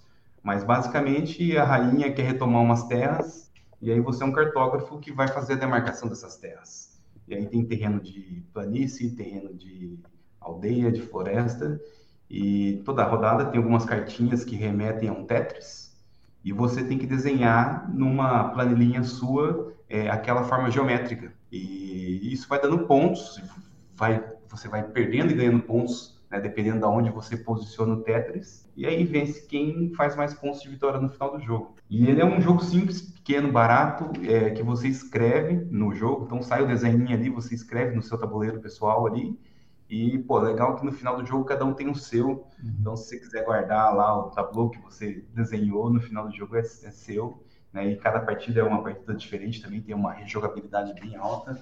É um jogo que eu, que eu recomendo. Está dentro da área ambiental, porque cartografia, a gente trabalha com isso, né? leitura de mapa, enfim. E só lembrando, né, por ser um jogo é, esses jogos normalmente de desenhar, eles costumam comportar muitas pessoas, né? Então esse jogo dá para você jogar com 100 pessoas, dá para você Sim. jogar, você levar para a escola, puxar lá, é. dar um, um, um mapinha para cada aluno é. e vamos jogar todo mundo, 40 pessoas. Super rola. E, e, ele é rapidinho também, né? Então, Inclusive, não... na caixinha dele fala, né, que é um jogo de 1 a 100 jogadores. Isso. É. Na sala de aula, é, vamos brincar, vamos jogar cartógrafos, que aí tem, você pega o lúdico ali e transforma numa aula, por exemplo. Uhum, é, você joga com a turma toda. Você consegue jogar com a turma toda. Né? Desenhando aí... no quadro as formas geométricas, enfim. Nossa, aí tem campo para desenvolvimento da educação infinitamente. Pô, legal. E aí, só um adendo, né? O João falou, né? Esse jogo é do Jordi. E, e ele foi o primeiro brasileiro a ser é, a concorrer, né, a ser concorrente ali no, no Spiel de Jarres, né, que é o prêmio de melhor jogo do ano internacionalmente, né, no, na maior feira né, de, de, jogos que existe, que é a Feira de Essen. Né, então é, foi um, um, jogo brasileiro com reconhecimento internacional, assim, né, uma pessoa maravilhosa, assim, enfim, então é um jogão que vale a pena e um preço excelente, assim, ele é baratinho, né, e dá para jogar com trocentas pessoas. E aproveitando o gancho de cartografia, né, eu trouxe aqui o Ilha do Tesouro. É um jogo que é, você ainda encontra numa promoção bacana, por menos de 200 reais às vezes. E ele é um jogo inspirado né, no livro né, A Ilha do Tesouro. Então, quem conhece a literatura infanto-juvenil né, já, já vai curtir bastante. Mas a grande graça dele é a questão da cartografia também, porque o tabuleiro dele é um mapa de uma ilha, é. e na historinha do jogo é o seguinte, né? É, você é o, o John Long Silver, né? E você escondeu um tesouro lá na ilha, e agora os outros piratas amotinados, né, te prenderam numa torre e eles estão lá te interrogando para você falar onde que você escondeu o tesouro. E então é, esse é um jogo para até cinco jogadores, sendo que um deles vai fazer o papel do John Long Silver. Né? Então ele vai dando essas dicas aí. E a grande graça é que para você se locomover pela ilha, você vai usando alguns instrumentos. Né? Então eu estou até aqui mostrando, mas você tem, por exemplo, né, um compasso gigantesco que você ah. acova, você gruda lá com essa ventosinha aqui. É conecta uma canetinha aqui, você traça ah, né, a distância que você tem que percorrer. É. Né, você tem uma série de gabaritos, tem réguas, né, gabaritos octogonais, aqui, enfim, circulares.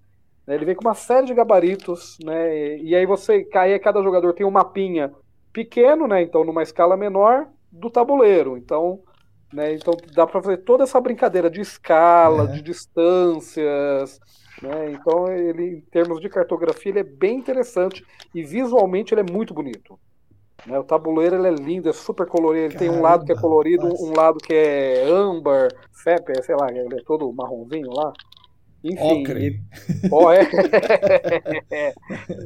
Enfim, então é um jogão bacanérrimo e que estava numa promoção, assim, tipo, valendo muito a pena de comprar. É um jogo que tem alguns erros de tradução, assim, mas nada que atrapalhe a jogabilidade dele. Tá? E ele é divertidíssimo. Assim, ele não é um jogo cooperativo, né? então todos os piratas estão competindo né, uns com os outros para ver quem chega no, no tesouro primeiro.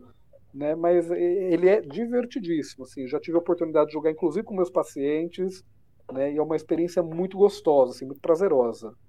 E, e essa parte aí do, de usar os instrumentos, então. Deve ser demais. Né? É muito legal. Você vê aquele compassão ali girando e, e, você vai riscando o tabuleiro. O tabuleiro ele é, ele é invernizado, é. então você vai riscando com a canetinha. Depois, se você passar uma flanelinha, apagou. É.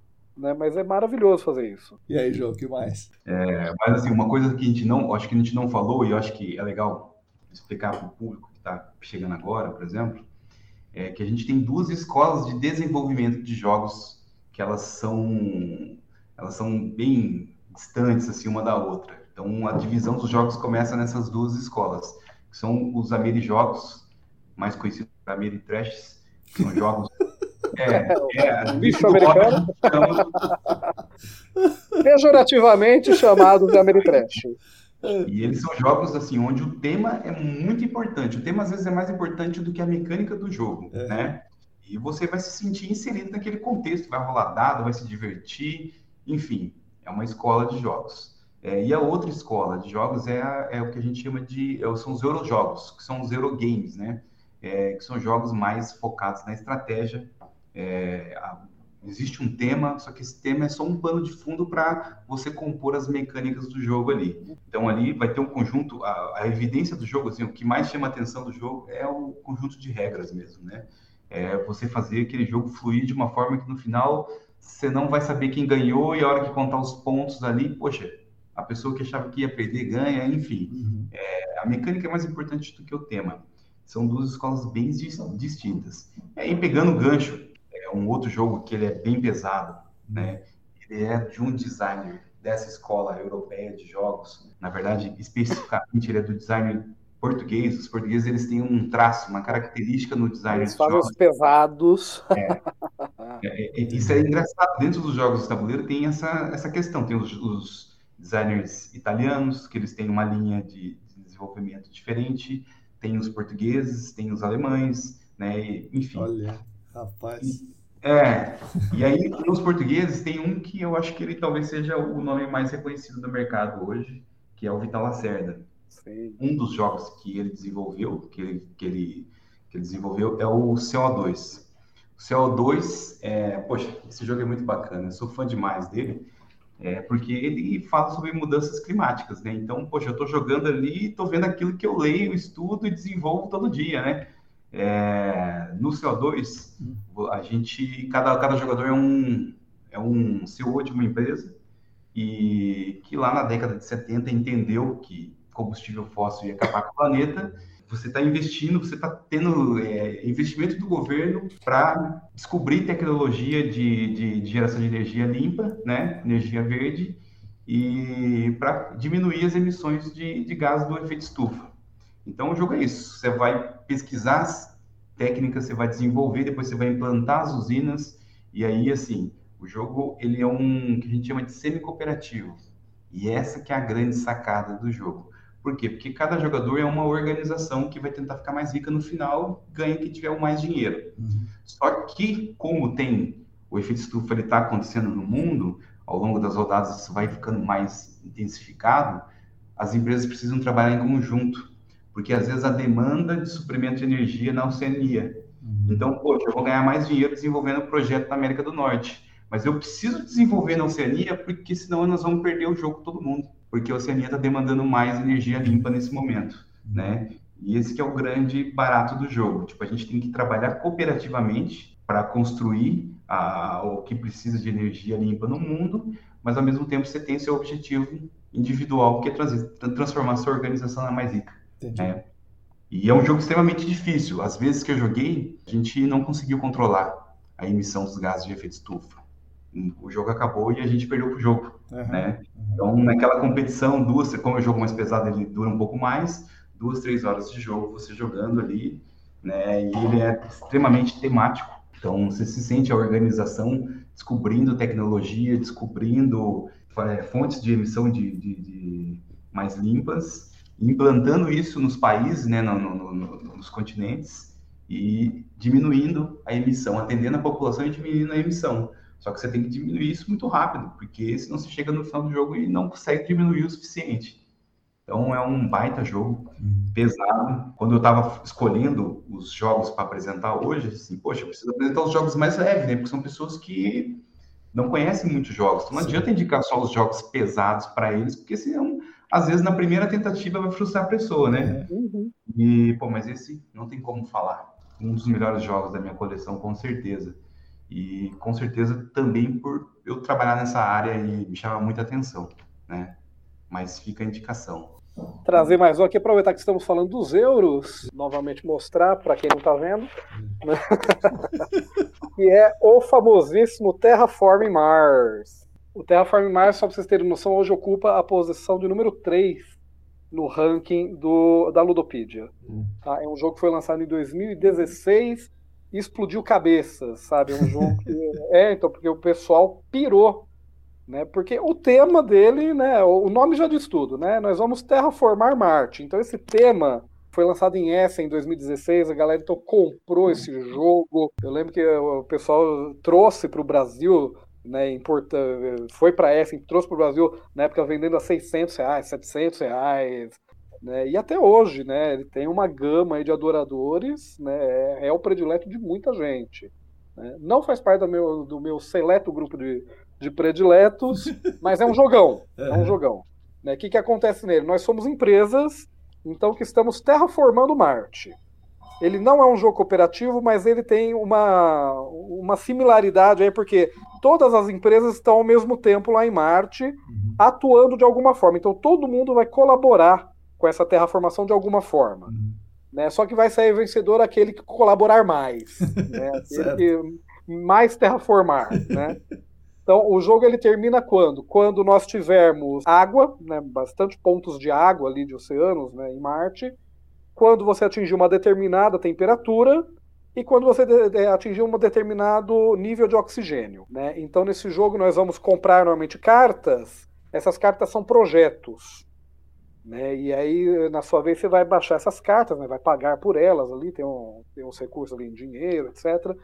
E, e essas cartas elas vão alterar o clima de Marte de alguma forma, sabe? Ou vão gerar né, oxigênio, ou vão gerar né, água, enfim, elas vão, né, vão gerar vida. Então você vai gerando, eh, fazendo esses projetos né, até atingir esses níveis né, para desencadear o final do jogo.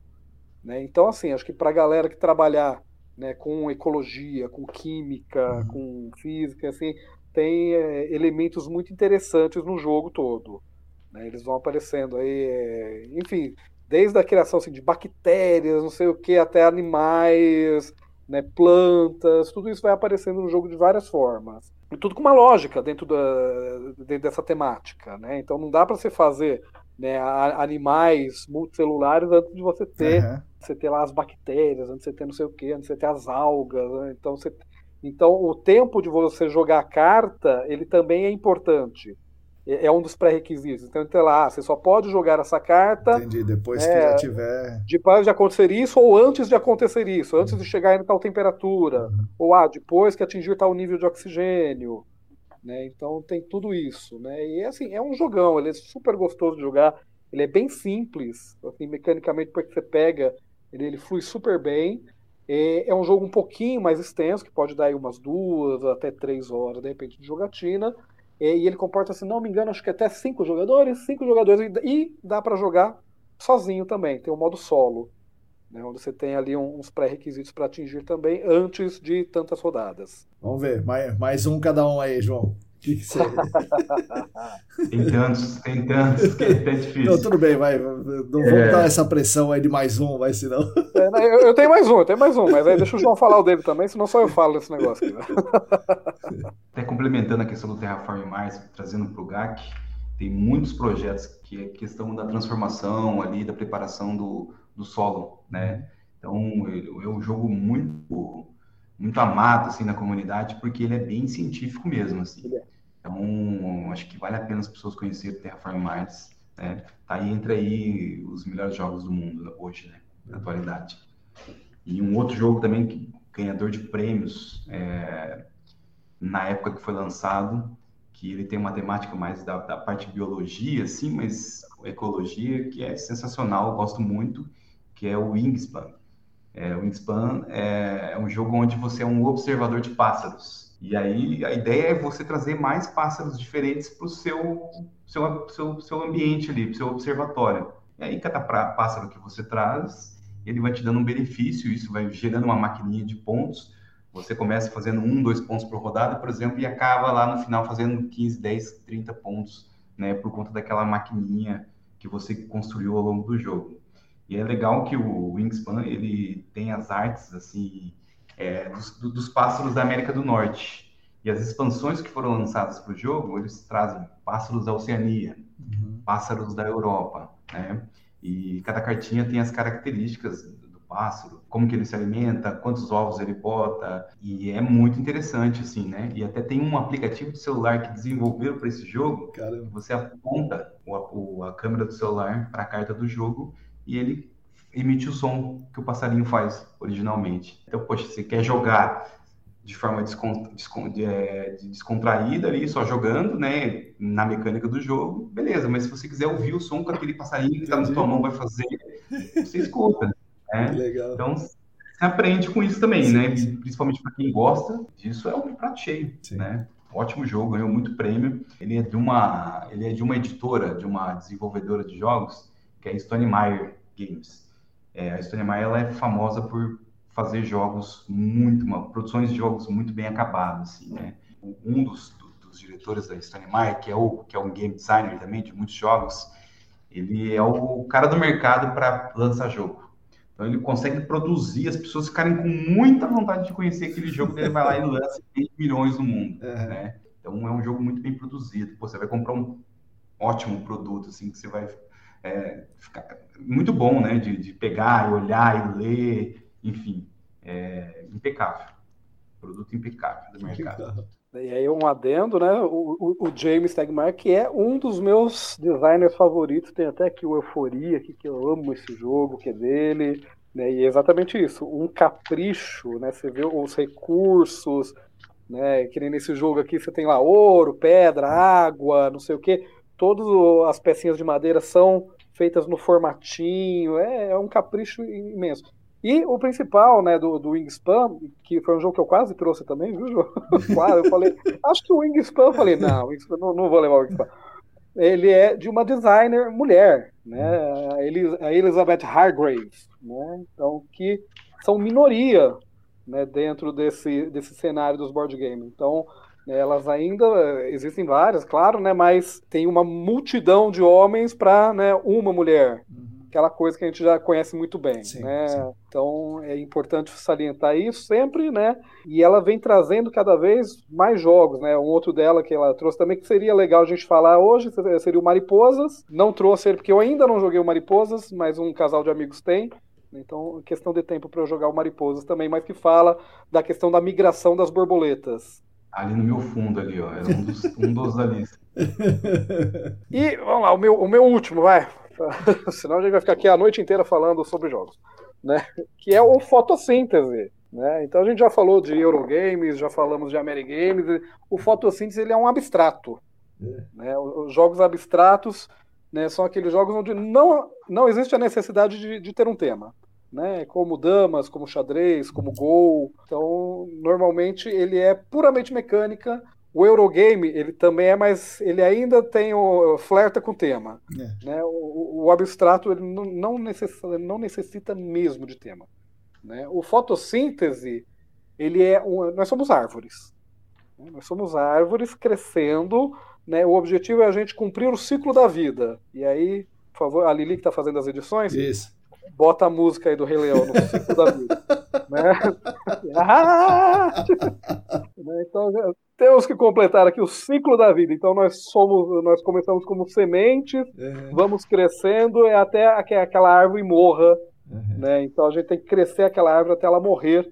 E quando ela faz isso, a gente recebe a fichinha do solo, onde ela, enfim, teve todo, toda a sua vida. Né? E aí esse solo né, é o que vai dar ponto para gente. Né? Então ele é um jogo de controle de área, na verdade. Então, onde você cresce a sua árvore, lança sementes, cada vez para regiões mais dentro do tabuleiro, que é onde vale mais ponto. Então, assim, é um jogo lindo, tá? é um jogo super simples de se jogar, porque é isso, né? Você vai, você tem pontos de ação, né? São, são pontos de luz, né? Dentro do jogo, né? E aí você gasta esses pontos para fazer algumas ações, que seria ah, lançar semente, crescer a tua árvore um nível, etc. E o mais bonitinho do jogo né, é que ele vem com as arvorezinhas. É, tá. Né? E aí você vai, elas vão crescendo, tá? É super lindo. E, e aí, que, qual que é a graça, né? O tabuleiro, é. ele tem um sol, né? E esse sol ele vai girando em torno do tabuleiro. E aí o que acontece? Dependendo da incidência de luz, né, você ganha pontos de luz é. para você usar como ação na sua vez, e você gera sombra. A sua árvore ela gera sombra atrás de si, quem estiver na sombra, inclusive você mesmo, é. não recebe pontos de luz. Né? Então tem isso, de você ver onde você vai jogar a tua semente para você brotar uma árvore, para ela crescer, para ficar na frente de outro. Então você vai travando outro jogador nessa brincadeira, né? Mas sabendo que o sol gira. Sim, sim, então sim, vai ter hora que você vai receber luz, vai ter hora que você vai estar na sombra de alguém também. Né? Enfim, então é um barato esse jogo. Né? Ele é super rapidinho, dá para jogar até quatro pessoas. É um jogo que não é caro, tá? Um jogo, quando ele chegou, ele chegou aqui acho que por 150 reais. Né? Hoje não deve estar lá muito distante disso. Né? E assim, ele é super fácil de explicar e ele é super gostoso assim, de jogar. E, e fica lindo na mesa, porque uhum. você vai vendo aquelas árvores crescendo assim no, no, meio do tabuleiro. E aí tem árvore vermelha, árvore azul, árvore amarela. Então, a galera aí de botânica. da fitorremediação, no nosso caso aqui, né? Isso, isso aí. Legal. Assim, Vai, João, pode falar mais um aí. Você está preparado? É, não, pois é. Já tô, já tô, já vou, já vou fazer as menções honrosas aqui para não deixar de falar. Né? Pode falar menção honrosa? É, essa, essa temática meio ambiente ela é muito explorada dentro dos jogos. Então ah. tem, tem muita coisa, né? Tem muito lançamento. É porque dá para explorar de diversas sobre diversas óticas, sim, né? Sim. Então... então... tem aqui, por exemplo, o, o Barrage, que é um jogo onde você tem que construir barragens ao longo de rios e ramificações e para gerar mais energia, fazer maior represamento, para ganhar mais dinheiro, e aí, assim, se o cara coloca uma barragem antes da sua, a água que vem para você é menos do que. É um jogo extremamente estratégico também, é, chegou no mercado nacional, premiadíssimo. Fung, que é um joguinho de cartas pequeno, que aí você vai fazer coleção de, de cogumelos, enfim. É, o Mariposas, que a gente já citou aqui, que você faz a cadeia de migração da, da, da borboleta lá do México até a América do Norte, né? E aí essa parte de biologia dele é muito evidente, né? Muito focada. Tem um jogo chamado Oceanos, que a ideia é você catalogar é, mais espécies diferentes no, no, no, oceano de peixes. Takenoko, que é um jogo que você Adoro. tenta. É. Hã? Adoro Takenoko. Adoro, pois é, que você vai ali. Em japonês é Takenoko, isso aí é bambu, né? takenoko. né? Isso, bambu, bambu. É. Bambu. Olha aí. Vai criando bambu, você tem o jardineirozinho, daí você tem um pandazinho que vai lá comendo bambuzinho conforme você vai produzindo. Gente, o, o takenoko, né, que é o takenoko que agora aprendemos a falar corretamente, né, gra graças a... graças a esse Joronokoshi, não. Corta isso, William. é, esse é um jogo que engana muita gente. É. Tá? Porque você vai lá na loja e você olha a caixa dele, é. ele é todo cor-de-rosa, é. com um pandinha fofinho na casa, você fala, cara, é um jogo de criança. Né? E ele não é, ele é um jogo super estratégico, super gostoso, gostoso de jogar, né? Porque ele tem essa questão, é, você tem o pandinha que anda, né? então assim, o jardineiro ele anda, ele faz crescer bambu, o pandinha anda, ele come bambu, é. né? E você tem os objetivos, né? Que você tem que crescer bambu, mas você também tem que comer bambu, né? Então você fica nessa movimentação do, desses dois personagens, né? E é um tabuleiro modular que você vai é, ampliando também, é. você vai criando cada vez mais jardins ali, sabe? Ele é muito bom esse jogo. Né? Tanto é que acho que quando as pessoas descobriram esse jogo esgotou, o pessoal começou a vender valendo um rim. Né? Mas sabe, ele, mas ele sempre volta, né, para catálogo porque ele é muito gostoso, ele é muito bom. Vocês estão deixando os caras viciados aqui, né? Os ouvintes Bom, vão ficar é Que, que eles ouçam e que eles comprem. e chamem a gente com... para jogar. E chama a gente para jogar, mas comprem com parcimônia, né? Como a gente falou lá, o, o, nosso impulso inicial é sair comprando tudo, porque são muitos jogos é, com mecânica. O João bem disse, a gente tem mais de 50 mecânicas. Né? A gente estava acostumado lá no banco imobiliário, etc., a mecânica de rolagem de dados, né? sim, né? De, o roll move, né? que é rolar e mover. Uhum. Né? Então a gente cresceu acostumado que jogo tabuleiro é isso. Né? Então, eu faço ah, de vez em quando nos meus trabalhos um experimento que eu falo, gente, vamos criar um jogo tabuleiro aqui agora. Né? Eu falo, imagina aí na sua cabeça agora, dois segundos, um jogo de tabuleiro. Né? Aí eu falei, eu vou, eu vou telepaticamente aqui adivinhar como que é o teu jogo tabuleiro. Né? Aí eu, começo a perguntar, o teu jogo ele tem uma trilha? Né? Pode ser numerado, com os quadradinhos coloridos. Ah, tem, tem, tem. O teu jogo você tem que rolar o dado para andar o peão? Ah, tem, tem, tem. Quando você cai em alguma casinha na trilha, você tem que ler lá alguma coisa, tipo, volte um espaço, avance dois, ou puxa uma cartinha. Ah, tem, tem, tem. Poxa, na vida, né? Eu sou telepata? Não, né? Porque a gente cresceu acostumado que jogo tabuleiro é isso. Né? E aí, quando a gente se depara com esses jogos, com todas essas mecânicas e com todos esses temas, né, aquilo gera um deslumbramento na gente. A gente fala, eu quero ter tudo, uhum. porque é, tu, é, tudo muito novo, é tudo muito fresco, é tudo muito gostoso, né? é tudo muito diferente. Sim. Né? Sim. Então, então Bonito, fica aí. Né, é, é, lindo. Não, quando você vê um jogo que nem. Por que, que o Zombicide é a porta de entrada para muita gente? Foi para o João, foi para mim também. Porque é um jogo enorme que ocupa, que ele é formado ali por um, uns tabuleiros enormes. Assim, você vai compondo ali um cenário com esses tabuleiros. E ele tem 70 miniaturas de zumbis. E ele saiu bem na época em que The Walking Dead estava bombando. Né? Então, putz, a galera olhava aquilo, aquele monte de zumbi na mesa, pirava. Porque é muito lindo. O jogo nem é tão bom, mas, mas ele é muito lindo. Né? E ele tem esse, esse poder. Né? É por isso que eu não me desfaço. Eu tenho aqui uma bela coleção de Zombicides porque eles são um jogo chamariz. Você bota na mesa, a galera junta em volta e quer saber o que é aquilo. Porque ele é muito bonito. E, é, claro, com, com o grupo certo, ele é muito gostoso sim, de jogar também. Ele é divertido. Eu jogo com a minha galera aqui de vez em quando, a gente chora de rir. Mas fala aí, João, tem mais alguma menção rosa? Depois do, do Taqueno Eu vou, vou fazer a última e vou fazer minhas considerações já na sequência. e, esse aqui eu só preciso apresentar, porque esse aqui é um xodó. É. é um, esse aqui é um jogo de colecionador mesmo, né? que é esse aqui. Ele é de um designer nacional também, Recycle. É... Recicle, Recicle, é nacional? Isso, isso é, nacional. Ele é do Luiz Moraes Coelho. Esse jogo ele é muito antigo e essa, essa cópia aqui ela é uma cópia artesanal. Então ele fez em casa, caseira, né? Recortou todo o material. E é um jogo econômico, um jogo é, já tem alguns anos, mas ele é bem moderno mesmo é, a mecânica dele e ele é sobre o ciclo de vida dos produtos, né? E aí entra nessa cadeia da reciclagem, da, do, do, reaproveitamento, da compostagem. Ele é bem, bem temático e é econômico, é daqueles das pessoas que gostam de queimar os neurônios ali fazendo contas para tentar vencer o jogo no final. Né? Então, ele é uma, uma menção honrosa. Esse jogo, acho que está até fora de mercado, você encontrar tá. ele é mais difícil. E essa cópia que eu tenho aqui é a terceira. Então o autor escreveu a terceira cópia artesanal. Então ele é, ele é especial.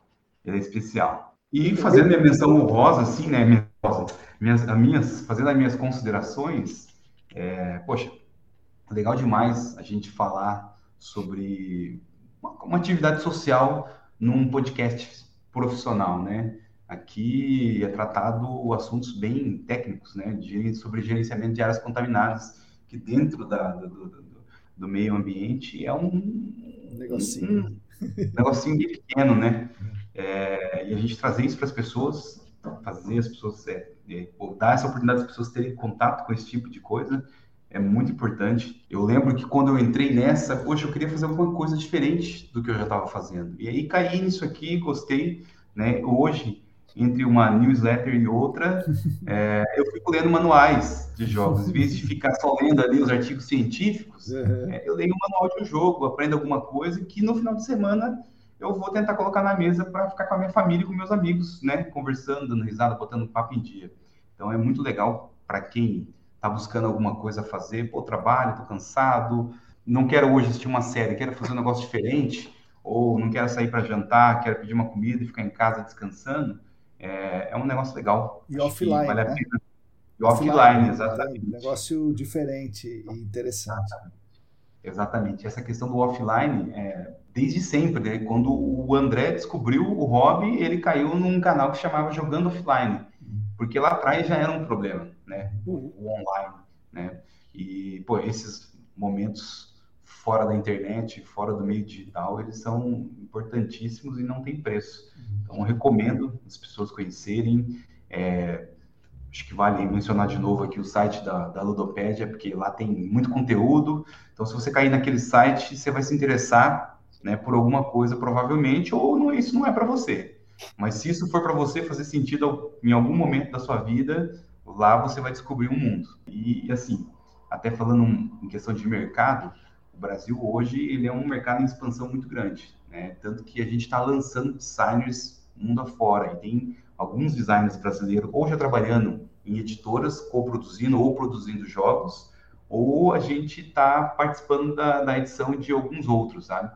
Então, assim como no mercado de gerenciamento de áreas contaminadas, a gente tem uma pesquisa forte é. no Brasil, no desenvolvimento de jogos, a gente também tem um mercado muito forte, sabe? Então, potencial brasileiro, né, mais uma vez, uma área totalmente diferente para mostrar que a gente tem também né, potencial nessas áreas diferentes assim, de atuação. E fica a dica, gente, conheça, vão com calma, porque uma coisa é ir lá na loja de brinquedo e ver o um negócio lá na prateleira, outra coisa é conhecer as lojas que vendem esse tipo de produto, né? Uhum. Que, que, é um grande problema, né? Porque, porque, é isso, a gente normalmente associa jogo tabuleiro a brinquedo, e aí quando você vai procurar, você vai, ah, vamos ali naquela loja ali de brinquedo do shopping, né? E não vai achar esses jogos. Né? Esses jogos, eles são vendidos em lojas especializadas. Né? E, aí, e aí eu não sei como é que funciona, né, Marcola, se tem uma, uma descrição né, no, do podcast, tem, de repente a gente pode até colocar aí algumas dicas aí de sim. lojas. Isso, onde vocês né? compram isso aí? Isso, é, tem trocentas lojas espalhadas pelo país. Aqui em São Paulo tem, tem um monte, né? Algumas, inclusive, é, fornecem espaço para você jogar lá mesmo, né? Sem pagar nada, às vezes. Você vai, joga, testa um jogo, né? compra, enfim. Então, depois a gente pode, de repente, recomendar aí na, na descrição do, do podcast, podemos colocar ali algum, alguns sites. Peraí, você falou Marcola, porra? Ô, Lilian, quem, corta, quem, esse, corta quem, esse quem é Marcola? Corta esse cara aí, pô. Quem é Marcola? Eu ia vir com a camiseta, assim, Marcola, com a tua foto, assim, estampada. Não, o André, eh, você, além de, de, de jogar, você hoje está trabalhando com jogos. Como é que é o seu isso. trabalho com jogos? Você, você é. trabalha mesmo de verdade ou você fica jogando só? Como é que é? é só, eu só fico fingindo, eu brinco, né? Eu gosto de, só de brincar. Eu, eu ganho para brincar. né? Não, então, é, hoje eu tenho uma empresa, né, que é a Ludonautas, inclusive sigam no Instagram, né, ludo.nautas, que é uma empresa especializada em jogos de tabuleiro. Então, assim, nós usamos os jogos como ferramentas em diversos contextos. Então, podemos levar em escolas, né, para fazer uma capacitação com professores ou para promover né, alguma coisa junto com os alunos. Podemos levar em empresas, né, fazer treinamento de equipes, né, porque o jogo ele trabalha, né? comunicação, trabalha liderança, trabalha trabalho em equipe, resolução de problemas, né? Então tudo isso, né, de uma maneira lúdica que é interessante para as empresas também. Levamos, né, para, enfim, eventos particulares, né? Então, sei lá, um condomínio que quer promover ali alguma coisa com os condôminos, podemos levar também fazer uma tarde de jogos. A gente tem levado bastante em restaurante, né? Então, a galera que está lá no restaurante, se quiser ali aproveitar e já jogar um pouquinho, tem sido uma experiência muito gostosa de fazer. Né? A galera vai só para comer um hambúrguer e aí de repente tem um jogo, a noite já se prolonga e já come, o que era só comer um negocinho já vira um, uma noite de risadas, de estar tá com a família, né? Porque é, como o João bem falou, cara, isso promove nessa interação humana, né? No, nesse momento que é tão virtual, né? E isso é muito valioso. Né? É, enfim, então esse é o trabalho que a gente tem feito hoje em dia. Também tenho iniciado agora um projeto é, de atendimento, de acompanhamento terapêutico com jogos.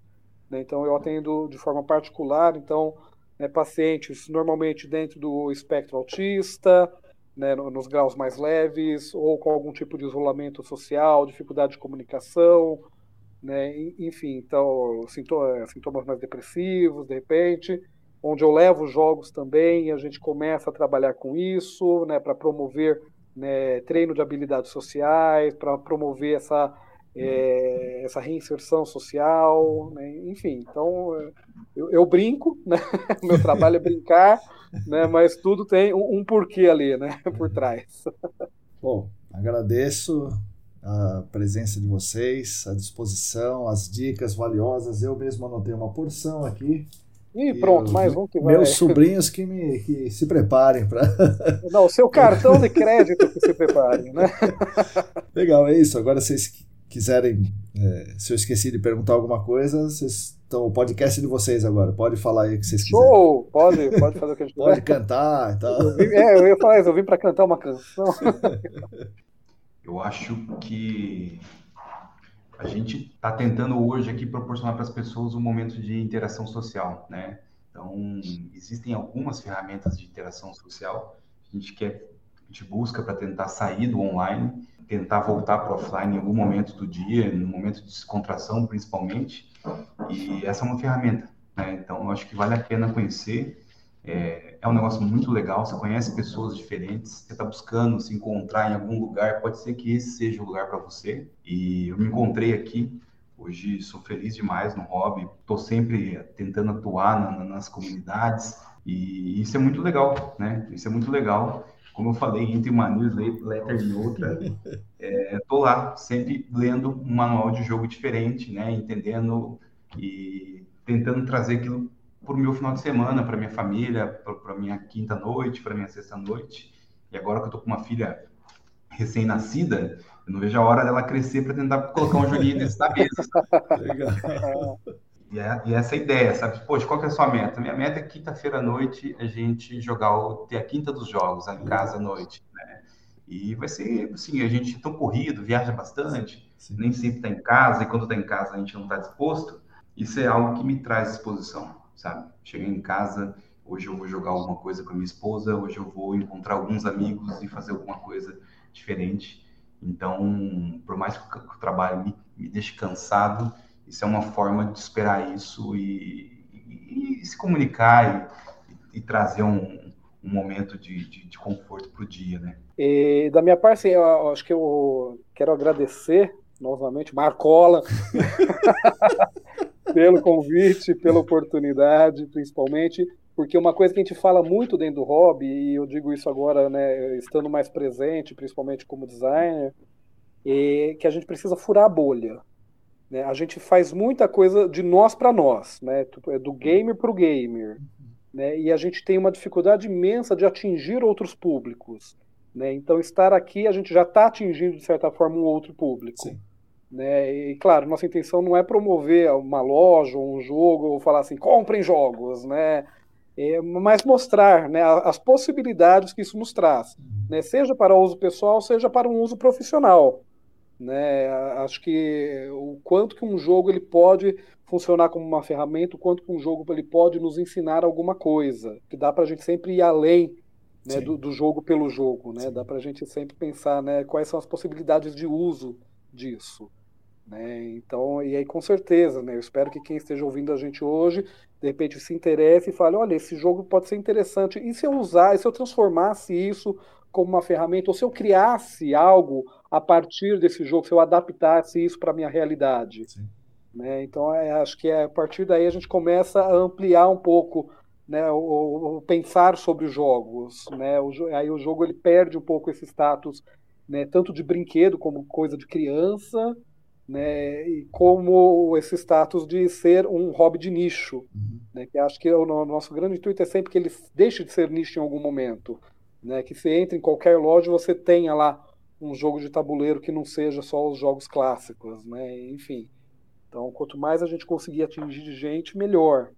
Né? Então, espero que hoje tenha contribuído de alguma forma a furar um pouco essa bolha Sim, né?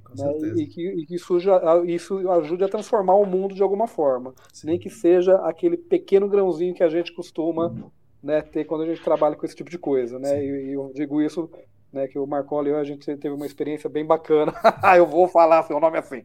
né, quando nós trabalhamos né, com, lá no Jogo de Aprender, com a questão do RPG, né, acho que sempre que a gente fazia, que a gente conseguia tocar uma pessoa, aquilo já era o suficiente para transformar boa parte do mundo. Né? Acho que isso foi, né, foi bem interessante, foi bem importante. E acho que é isso aí também. Então. Então, muito obrigado novamente né, pelo convite. Agradeço imensamente, me senti imensamente honrado de estar aqui. Muito obrigado né, a todos vocês que estiveram ouvindo. Obrigado, João, aí, pelo papo. Né, e com certeza a gente já se encontrou realmente em algum lugar. Né? Se não se encontrou, vai se encontrar, Sim. porque esse mundo é um ovo. e é isso aí. Um grande aí. abraço para todo mundo. Valeu, pessoal. Bom, pessoal, espero que vocês tenham gostado aqui da nossa conversa. Sigam os perfis deles no Instagram, os links estão na descrição. E também sigam a Ludonautas, a empresa do André, ludo.nautas. Lá no Instagram vocês vão ver o trabalho dele. Bom, é isso aí. Espero que vocês estejam avaliando aí o Pandemic, o Cartógrafos, o, o Takugato, o Takenoko, o The Mind, para alegrar as noites e finais de semana de vocês. Se alguém tiver esse hábito ou desenvolver esse hábito daqui para frente, por favor me avise a gente faz uma revisão aqui desse nosso episódio. Agradeço mais uma vez a atenção de todos e todas vocês. Aguardo suas críticas, sugestões, comentários, opiniões, etc. Agradeço novamente aos nossos patrocinadores, a Clean Environment Brasil como patrocinadora Master, o Laboratório E-Consulting a Vapor Solutions como patrocinadores Ouro e o LabCris Análises Ambientais como patrocinador Prata. Nós da ECD Training, junto com vocês, continuaremos lutando por um mundo melhor e mais justo para todas e todos e para as futuras gerações. Sigam a gente no YouTube, Telegram, Facebook, Instagram, assinem a nossa newsletter e fiquem conectados.